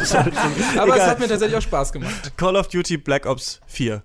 hat das jetzt PUBG gekillt? Ich, ich habe irgendwie das Gefühl, so ja, es war geiler, aber irgendwie spielt das auch trotzdem nicht, spielen das trotzdem nicht so viele Leute, oder? Na, auf Twitch schon. Also die ganzen okay. großen Twitcher wie Shroud und Dr. Disrespect sind alle umgestiegen und spielen Blackout. Und ich muss sagen, es ist einfach das perfekte Spiel für mich. Ich komme nach Hause, habe eine Bibliothek von über 400 Spielen und frage mich, was davon spielst du jetzt? Und am Ende, nach einer Stunde, sage ich mir, ach okay, dann ist es wieder eine Runde Black Ops. Es ist irgendwie, es geht schnell und es ist einfach, es ist einfach großartig. Also ich bin eigentlich großer Verfechter der Singleplayer. Ähm, Geschichten gewesen von Call of Duty. Hab mir gedacht, hm, ein bisschen doof, dass es bei Black Ops 4 das halt nicht gibt. Bin aber trotzdem nicht enttäuscht worden, weil ich diesen Multiplayer rauf und runter spiele und mir das so unglaublich viel Spaß macht. Und das, obwohl ich das erste Mal in meinem Leben ein Call of Duty im Multiplayer spiele und ganz viele gesagt haben, uh, da musst du erstmal gucken, wie du da reinkommst, ob das überhaupt funktioniert, so in, einem, in so einem Shooter. Aber es funktioniert tadellos. Das ist ganz großartig. Ich fand sehr toll und konsequent äh, die, den Schritt und die Entscheidung, dass sie die, die Singleplayer-Kampagne jetzt nicht mit drin haben. Denn wie ich auch in meinem Test geschrieben habe, wenn sie eine Kampagne gemacht hätten, so der Vollständigkeit halber, hätten eh nur alle wieder, allen voran ich geschrieben, wie dumm die ist und warum machen die das. Und deshalb fand ich es toll, dass sie einfach nicht gemacht haben und gesagt, nee, stattdessen bieten wir was anderes an und machen dafür zum Beispiel den Zombie-Modus, der ja wirklich, wirklich toll ist, machen wir halt dafür umfangreicher, der hat halt mehrere Karten und so weiter. Noch und mehr Zombies. Ja. Ja, aber da, klar, ja, Zombies ist auch wieder so ein Trope wie das Survival-Zeug, was eigentlich schon längst überfällig ist, aber ich glaube, bei Call of Duty. Oh, und Call of Duty mit Survival-Modus und Zombies. Ganz, ganz Im Western-Setting. Im Roguelike, ja. Ja. mit so einem Vorderlader, wo man nach jedem Schuss erstmal so 30 Sekunden die nächste Kugel reinstopfen muss.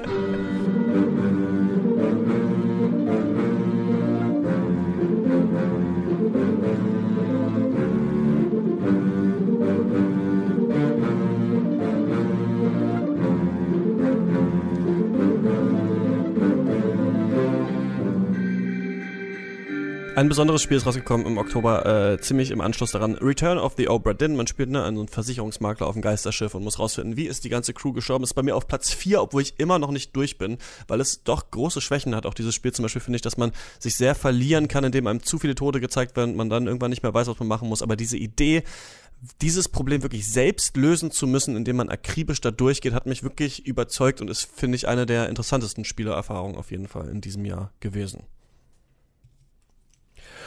Und wir kommen zu Red Dead Redemption Aber dazu 2. haben wir jetzt schon alles gesagt. Und wir hatten vor allem auch dazu eine Podcast-Folge. Und übrigens auch eine Folge zum Thema Crunch-Time, die ja bei diesem Spiel äh, wieder in das Bewusstsein der Medienschaffenden und der Spiele konsumierenden Bevölkerung gerutscht ist. War das ein Satz? Ich glaube ja, schon. Ich glaube schon. Stimmt, wir haben über Crunch gesprochen. Ähm, ich habe ein Video gesehen, Nakey Jakey heißt der YouTuber, der hat das nochmal schön auf den Punkt gebracht und der sagt es eigentlich, Red Dead Redemption will beides sein. Es will mega lineare Super Storytelling machen wie Uncharted 4 und gleichzeitig möchte es eine ganz tolle spielerische Open World sein wie Breath of the Wild und es schafft eigentlich beides nicht, nicht komplett, weil es irgendwie mhm. beides immer so ein bisschen verzahnt. Also, weil du beides immer machen musst abwechselnd. Aber einerseits hat er gesagt, das fand ich ganz interessant, das stimmt schon, dass auch die Open World nicht so konsequent ist. Also zum Beispiel dieses ganze Wanted-System, wie das funktioniert, das ist auch ein bisschen seltsam eigentlich. Also du robbst eine äh, Kutsche aus, niemand sieht es und auf einmal kommen trotzdem die Polizisten und sowas. Und gleichzeitig ist dieses lineare Story-Design halt so linear, dass du nicht einfach, wenn, wenn das Spiel dir sagt, stell dein Pferd ab, dann kannst du es nicht irgendwo abstellen, sondern du musst exakt in diesen gelben Kreis reinreiten und es da machen, weil du ein blödes Baby bist, hat der YouTuber gesagt. Und das fand ich schon,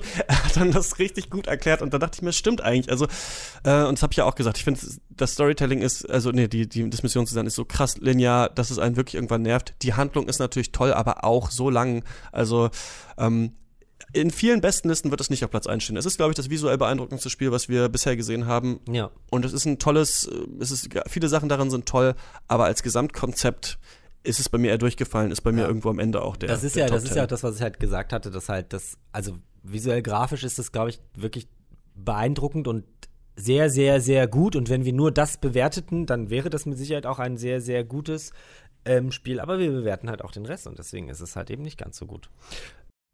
Ähm, ich habe noch kurz was für den Oktober und zwar mein Platz 1. Rimworld heißt es, ist ein kleines Indie-Spiel, was es in der Early Access schon seit, ich glaube, 2015 gibt, aber jetzt rausgekommen ist im Oktober 2018. Und im Endeffekt ist es ein ähm, Pixelspiel. Du schaust von oben auf eine Welt und du steuerst ähm, verschiedene Menschen, die abgestürzt sind mit ihrem Raumschiff auf der Welt und du musst dich darum kümmern, dass sie Essen haben und was auch immer. Und man hat eine Erzähler-KI. Das ist ganz großartig, weil sie kommt dann so jede fünf, sechs Minuten mit, so, jetzt gerade ist das und das passiert, wie reagierst du jetzt darauf? Ist ein Geheimtipp von mir. Ich liebe es unglaublich und spiele es seit 2015 mit bestimmt schon 200, 300 Stunden. Großartig. Cool. Habt ihr The Quiet Man ausgecheckt im November? Dieses ganz seltsame Spiel von Square Enix, was halt ja, das Film hatte, und halt Lisa, Lisa hatte das ja, Ja. gespielt und ähm, hat da äh, immer ihr Leid geklagt sozusagen, weil ähm, man spielt in diesem Spiel einen Tauben, richtig? ja. Und weil dieser, weil dieser Charakter taub ist, hört man nichts quasi. Wurde aber jetzt gepatcht. Genau, nur, das ist der Punkt. Jetzt haben sie quasi reingepatcht, dass man versteht, was die sagen. Und jetzt ergibt es noch weniger Sinn. Also es ist wohl ähm, nicht, nicht der Mühe und ähm, das Geld wert. Ein weiteres Spiel, das sehr prominent in unserem Video über die schlechtesten Spiele des Jahres vertreten ist. Das sollte man sich auf jeden Fall mal angucken, wenn man sich für die schlechtesten Spiele des Jahres interessiert. Im November ist äh, Diablo 3 auch auf der Switch rausgekommen. Was ich daran so ein bisschen gemerkt habe, ähm, Diablo Immortal ist ja angekündigt worden auf der BlizzCon und dann gab es den Aufschrei, dass mich manche so Gaming-Diskussionen und Aufschreie auch einen Scheiß interessieren. Also als ich dachte, Blizzard, Leute sind sauer auf Blizzard, weil die ein Mobile-Spiel angekündigt haben, dachte ich mir so ein bisschen, okay, das wird jetzt aber alles ganz schön heiß gekocht. Eigentlich ist mir das auch so ein bisschen egal. Ähm, habt ihr, wie habt ihr das so erlebt, diese ganze Sache? Ich habe das ja sozusagen live mitverfolgt, weil ich äh, quasi diese Eröffnungsveranstaltung äh, sozusagen live vernewst habe. Und äh, dann gab es halt direkt danach äh, so ein Diablo-Panel mit einem QA und da ist dann nochmal alles hochgekocht. Dann gab es dann eben einen, der sich ans Mikro gestellt und gefragt, ja, soll das jetzt ein verfrühter April-Scherz sein und so. Und da war schon böse Stimmung. Tatsächlich finde ich, dass ich war, ich bin einerseits skeptisch, dann äh, das war genau die Phase, wo ich wirklich sehr wieder angefangen habe, sehr intensiv Diablo zu spielen. Natürlich denkt man sich, naja, es wäre doch eigentlich total cool. Ähm, was weiß ich, mache vielleicht morgens, bevor ich zur Arbeit fahre, noch kurz so, so einen Rift-Run, fahre dann zur Arbeit, sitze in der U-Bahn und denke, naja, jetzt könnte ich doch jetzt in der U-Bahn, ich habe doch Zeit, jetzt könnte ich doch noch einen Run machen. Äh, warum gibt es diese Möglichkeit nicht? Und dann wurde die halt angekündigt, aber einerseits denke ich, naja, Handy ist halt schwierig, weil wenn ich in der U-Bahn sitze, dann habe ich halt wahrscheinlich kein Internet, um sowas zu machen.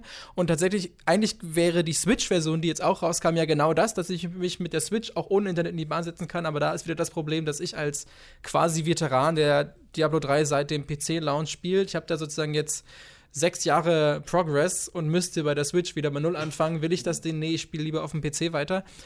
Dementsprechend, ich habe tatsächlich äh, die Hoffnung oder zumindest äh, keine argen Zweifel daran, dass diese äh, Diablo Immortal Mobile-Version äh, gar nicht so unvernünftig wird. Gerade da sie ja da mit, mit äh, chinesischen Entwicklern zusammenarbeiten, die in genau diesem Genre schon gute Erfahrungen gemacht haben und da auch erfolgreiche Produktionen rausgebracht haben. Ich sehe nur das Hauptproblem, dass A, vielleicht nicht jedes Handy in der Lage ist, das flüssig abzuspielen und B, dass diese, dieses Versprechen von, okay, du kannst überall, jederzeit Diablo spielen, dass das allein schon an der Netzabdeckung in Deutschland scheitern wird. Denn in der Realität kannst du es wahrscheinlich doch nur bei dir zu Hause auf der Couch mit WLAN spielen und dann kann ich mich gleich an den PC setzen. Das stimmt. Damit ich meinen Bus noch kriege, müssen wir mal schauen, über was wir sprechen wollen. Ich reiße hier nur Sachen an. 1111 Memories Retold ist so ein Erster Weltkriegsspiel, was ich noch auf der Liste habe. Tetris Effect fand ich ein bisschen überbewertet. So geil, wie es alle machen, ist es nicht. Hitman 2 haben wir drüber gesprochen, Alex. Ähm, Spyro auch. Fallout 76 haben wir, glaube 76 haben wir, glaube ich, auch vier schon zu erzählt. Ähm, Pokémon Let's Go, Eevee und Pikachu. Übrigens, das muss ich sagen, das fand ich witzig, ist das einzige Spiel mit einem deutschen Titel auf dieser Liste. Das heißt nämlich Pokémon Let's Go Evoli und Pikachu. Und das ist mir bei also aufgefallen, dass im Gegensatz zur Filmindustrie wir ja gar nichts übersetzen in Deutschland. Irgendwie, das fand ich irgendwie mal so einen witzigen Fact. So alle Spiele kommen unter den englischen Titeln irgendwie bei uns raus. Ich weiß nicht, ob, ihr, ob es vielleicht noch irgendwas gibt, was ihr da findet, aber es heißt nicht irgendwie Just Cause 4 äh, die Donnerinsel oder irgendwie sowas. Ne? Das gibt, gibt es irgendwie nicht. Ne? Oder Shadow of the Tomb Raider im Das- Schattenreich das, das oder Geheimnis irgendwie so. Ne? des Kristallschädels. Ja, da sind die Leute scheinbar äh, begabt genug. Ähm, Äh, Alex, weit- weiterer Funfact, das ist tatsächlich, und da muss ich aber ein bisschen schummeln, es ist auch in meinen Top 5 äh, Let's Go Pikachu und Evoli, obwohl ich es selber jetzt noch gar nicht äh, wirklich selbst spielen konnte. Ich bekomme es erst zu Weihnachten. Also ich, ich konnte natürlich jetzt im Laufe des Tests schon ein bisschen bei den Kollegen reinspielen und mir, mir viel erklären lassen und mal Hand anlegen. Das Ding ist aber, es ist halt einfach, es ist halt ein Remake von der ersten Generation. Und die erste Generation Pokémon ist halt per se bei mir in den Top 5 Spielen aller Zeiten. Und ja, halt jetzt mit Switch-Grafik habe ich nichts dagegen. Das ist eigentlich das Spiel, was ich mir immer gewünscht habe, ein 3D-Remake von der ersten Pokémon-Generation. Und ich habe auch als, als täglicher Pokémon Go-Spieler auch kein Problem mit der, mit der neuen Fangmechanik. Ich weiß, glaube ich, ja, der für viele so der größte Krux an dem Spiel ist. Insofern Vielleicht muss ich mich im Januar dann ganz äh, arg korrigieren, aber von allem, was ich bisher weiß, ist es jetzt eigentlich automatisch schon in meinen Top 5 für das Jahr mit drin. Wir hatten schon mal über Battlefield 5 geredet, wir haben es dann aber rausgeschnitten aus der Folge, weil die so lang war. Ähm, hast du die deutsche Kampagne mittlerweile ja. mal gespielt, Alex? Das würde mich jetzt mal interessieren, was du davon hältst. Ich glaube, sie war nicht ganz so ähm, over the top. Äh, pathetisch wie, wie die anderen, weil natürlich durch, durch dieses, dieses äh, quasi Wehrmacht-Szenario, ich glaube, die dann von Anfang an schon wussten, okay, die müssen ein bisschen mehr, äh, ein bisschen taktvoller äh, bleiben. Und es ist auch tatsächlich, es ist keine Katastrophe, es ist eigentlich eine vernünftige Story, aber jetzt auch keine, die wirklich bahnbrechend ist und in irgendeiner Art und Weise das Medium voranbringt oder was, was noch nie erzählt ist, darstellt. Das ist einfach tatsächlich sind sie da wieder einen sehr sicheren Weg gegangen, mit dem man nicht viel falsch machen kann, aber den man jetzt auch nicht unbedingt äh, im Museum verewigen muss. Darksiders 3 hat dir ganz gut gefallen, ne? Das ja. ist ja ein Spiel, das die Kritik doch gespalten hat und ich erinnere mich, dass du auf Twitter, habe ich glaube ich gelesen, geschrieben hast, für dich ist es aber so ein reines Metroidvania und deswegen mochtest du das. Ja, das fand ich extrem spannend, wie, wie unglaublich polarisierend das war. Das ist für manche zählt zu den schlechtesten Spielen des Jahres, für andere war es ein, es ein großer Erfolg. Ich persönlich mochte es auch sehr und ich glaube, es hat sehr viel mit der Erwartungshaltung zu tun, äh, denn Darksiders 1 und 2 haben sich ja schon voneinander unterschieden, aber ich glaube, viele haben das sehr unter so interpretiert, dass Darksiders 2 auf den Mechaniken des ersten aufbaut und diese erweitert.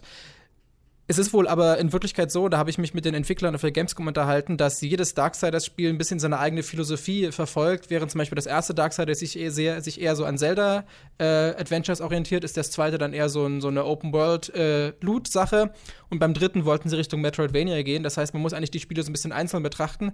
Und dadurch, dass aber der zweite Teil im Vergleich zum ersten sozusagen die Mechaniken durch Open World und so weiter erweitert hat, dachten, okay, dachten jetzt viele, okay, jetzt muss der dritte Teil ja noch mehr bieten. Mhm. Stattdessen wirkte es dadurch, dass es sozusagen ein anderes Genre ist, wie ein Schritt zurück.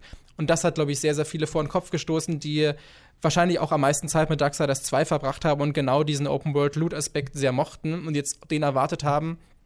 Äh, klar, das war vielleicht einfach alles irgendwie ein bisschen unglücklich kommuniziert, aber da ich von Anfang an mit dieser Erwartungshaltung rangegangen bin, habe ich tatsächlich genau das bekommen, was, was ich äh, erwartet habe und auch wollte und damit hatte ich persönlich sehr, sehr viel Spaß.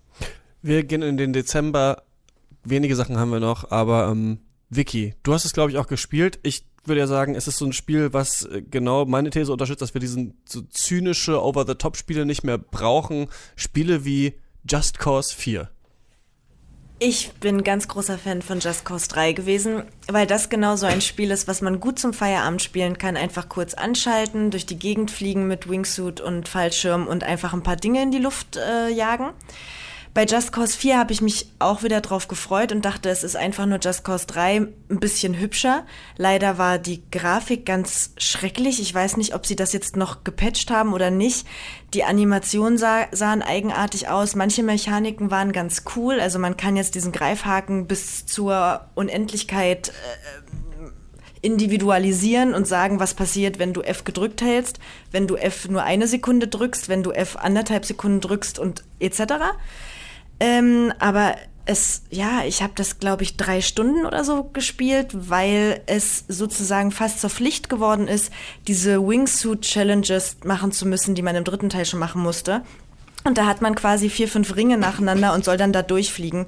Und ich hasse das. Also da habe ich fast meine Tastatur geschrottet, als ich das im dritten Teil schon mal machen wollte. Und jetzt im vierten Teil ist so ein bisschen, sind ein paar Freischaltbedingungen an diese Challenges geknüpft.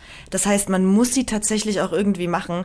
Und ja, das ist mir zu hakelig mit der Steuerung, da grazil durch irgendwelche Kreise durchzufliegen. Ich will einfach nur Dinge in die Luft jagen und dafür dafür funktioniert es irgendwie leider nicht mit Just Cause 4. Also dann lieber Just Cause 3 spielen. Das sieht immer noch hübsch aus und das ist immer noch das bessere Just Cause. Ja, und läuft auf der gleichen Konsolengeneration. Ähm, und war mal bei PS Plus, fällt mir gerade ein. Stimmt. Es sind auf einmal dann, es waren ja die Game Awards im äh, Dezember und da sind so ein paar Sachen angekündigt worden, die dann auch alle erschienen sind. Es ist jetzt irgendwie ganz unverhofft, sind so vier bis fünf einigermaßen, also gut besprochene Indie-Spiele auf einmal noch rausgekommen. So am Ende des Jahres, die wir alle nicht so ganz auf dem Schirm hatten. Einmal ähm, Ashen und Below, zwei Sachen, die man auch mit dem Xbox Game Pass sich holen kann. Ashen ist so ein bisschen so ein Dark, Low Poly Dark Souls.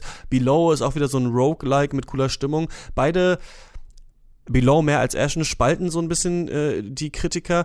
Dann ist noch ähm, Mutant Year Zero rausgekommen. Das ist übrigens Mutant Year Zero Road to Eden. Da dachte ich, das ist ein Titel zu viel irgendwie in, dem, in diesem, in diesem, äh, in, in diesem Wobei Titel. Wobei das drin. aber nicht, das war aber, das ist ja. Das also, ist schon länger Das angekündigt. ist schon länger worden. angekündigt. Genau, ja. Das haben wir auch tatsächlich schon. Äh, Ashen übrigens auch, das haben wir auf der Games, äh, Gamescom, auf der, wie heißt das andere? E3 haben wir das auch schon gespielt. Genau, also genau, die gibt Also es schon länger, schon- aber sie sind ja. also Ashen und Below sind auf einmal jetzt auch en- erschienen, ohne dass wir es so wie wussten. ja. Ähm, Mutant Year Zero kannte man schon, glaube ich, soll auch ganz cool sein.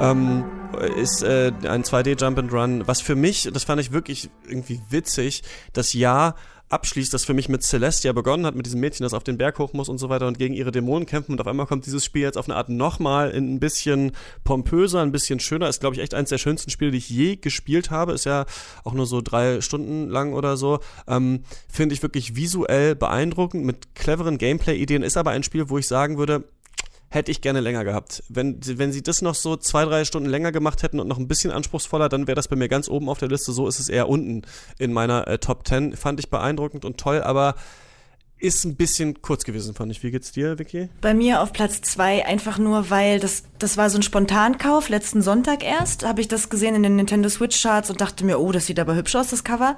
Hab das angemacht, hab die Kopfhörer aufgesetzt und auf einmal war alles um mich herum verschwunden. Ja. Ich habe an nichts anderes mehr gedacht. Ich habe diesen Soundtrack gehört, den höre ich seitdem auch in Dauerschleife. Den gibt's auf Spotify übrigens auch oder bestimmt auch iTunes. Und ähm, Wahnsinn. Also ich kann das nicht mal mit Worte beschreiben, was da in diesen drei, vier Stunden mit mir passiert ist. Ich weiß nur, ich saß am Ende auf meiner Couch und habe geweint. Ohne dass dieses Spiel je ein Wort sagt und du eigentlich gar nicht richtig weißt, worum es geht. Ja, man kann es sich irgendwann erahnen und es gibt Sammelobjekte, die auch ähm, benannt sind mit Worten wie Depression und dann weißt du schon ungefähr, in welche Richtung es gehen soll. Aber ja, ich saß am Ende da und war einfach nur beeindruckt. Und das hat wirklich, ich dachte so im Dezember, ach naja, gut, Just Cause 4 war so ein Reinfall. Was soll jetzt noch kommen? Und auf einmal kam dieses Spiel und hat mich völlig überrollt. Großartiges Spiel. Ja. Die gleichen Gefühle hatte ich bei Super Smash Bros. Ultimate.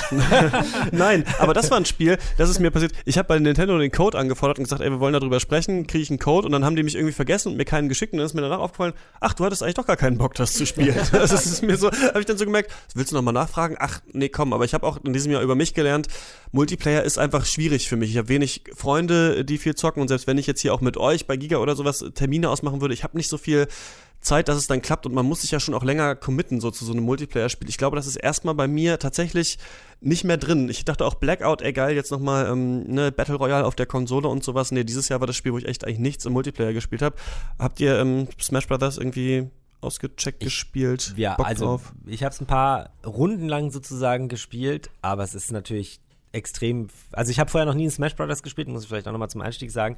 Ähm, und es ist sehr viel und für mich sehr kompliziert, weil ganz viele unterschiedliche Dinge passieren. Ich weiß, man kann bestimmte Sachen ausschalten, so wie die ähm, Items, die da irgendwie droppen und so weiter und so fort. Aber ähm, ja, also da muss man, glaube ich, ein bisschen mehr Zeit hinein investieren. Ich kann mir aber vorstellen, dass das gerade in so einem Lokal, also wenn ich irgendwie mit meinen Freunden äh, auf der Couch sitze und ähm, wir nicht gerade Overcooked 2 spielen, dass man dann tatsächlich ähm, Super Smash Ja. Bros. Ultimate spielen Also, kann. also ich weiß noch, wir hatten damals in der WG, äh, ich habe in der Schule schon in so einer WG gewohnt und da hatten wir ein Gamecube-Spiel und Smash Bros. Melee und ich habe, glaube ich, kein Spiel in meinem Leben mehr gespielt als das. Also das haben wir wirklich so viel gezockt und du kannst ewig zocken. Und jetzt ist ja, ist ja noch umfangreicher. Also klar, ich glaube, das ist ein, für alle, die Bock haben auf Couchgekloppe, ist das ein Pflichtkauf.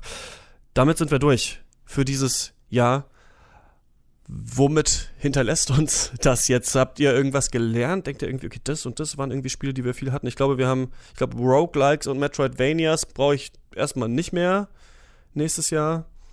Ich hätte noch Lust drauf, aber ich muss auch erstmal, ich habe noch gar nicht alle, die jetzt in diesem Jahr rauskamen, gespielt, aber vielleicht kommen wir nächstes Jahr noch bessere, dann kann ich die schlechteren von diesem Jahr auch sein lassen. Und das ist jetzt das, was du gelernt hast aus den Spielen? Nee, äh, was, ich, was ich gelernt habe, ist, wenn wir haben ja viel über Open Worlds geredet und ich habe das Gefühl, das ist jetzt mir gerade auch bei Just Cause nochmal bewusst geworden, dass äh, ich mir wünschen würde, dass es vielleicht ein bisschen mehr wie früher ist, dass mich gerade so Open-World-Spiele einfach mal spielen lassen. Ich kann mich zum Beispiel erinnern, in GTA Vice City, du drückst auf Start, dann kommt eine Zwischensequenz, die kannst du überspringen, dann bist du in der Welt und mach, was du willst. Und heutzutage zum Beispiel, du, hast du musst erstmal durch diese Ringe fliegen, bis du irgendwas machen darfst. Auch bei einem Red Dead Redemption, da musst du sozusagen erstmal vier, fünf Stunden diesen Prolog spielen. Bei Assassin's Creed musst du erstmal von der Insel runter. Also diese Spiele, die schicken dich erstmal durch so ein wirklich Prolog, fünf Stunden, sechs Stunden Spießroutenlauf, bis du endlich mal in dieser Open World bist und das machen kannst, was du willst. Und traut wahrscheinlich, weil sie auch irgendwie dann immer irgendeine Story erzählen wollen, wir müssen erstmal alles etablieren, aber lasst uns doch einfach mal spielen.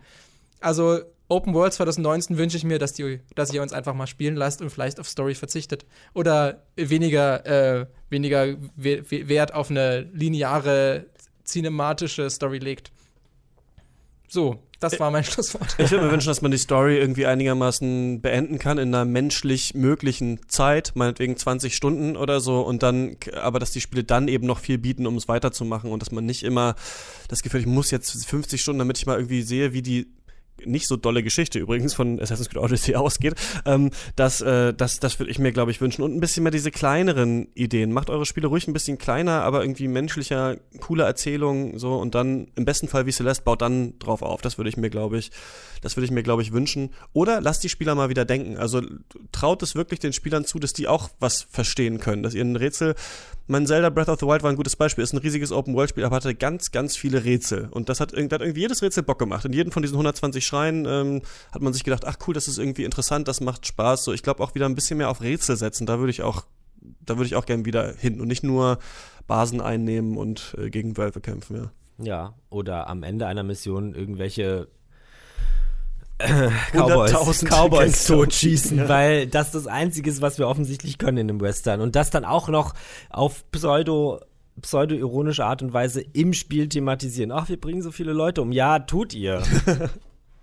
wow. Ähm, was habe ich denn gelernt? Achso, ich habe gelernt, dass offensichtlich Western nicht mein Setting ist.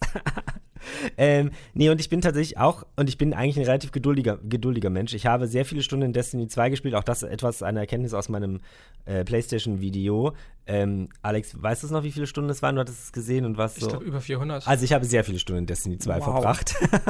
und, ähm, das heißt also, ich kann mich da schon lange mit auseinandersetzen, auch wenn ich Sachen nicht sofort schaffe, dann probiere ich sie halt noch ein drittes, ein viertes oder ein fünftes Mal, aber bei Red Dead Redemption da nicht. Mhm. Vielleicht mhm. ist das einfach der, so, das ist meine, meine Erkenntnis. Und mein Wunsch für das nächste Jahr geht eigentlich ein bisschen in äh, eure Richtung. Also wenn Story, dann gerne auch ein bisschen kürzer und wenn danach noch was ist, das dann gerne ein bisschen umfangreicher. Ja, also vielleicht zwei Teile von so einem Spiel oder so. Also in, in einem quasi. Mhm.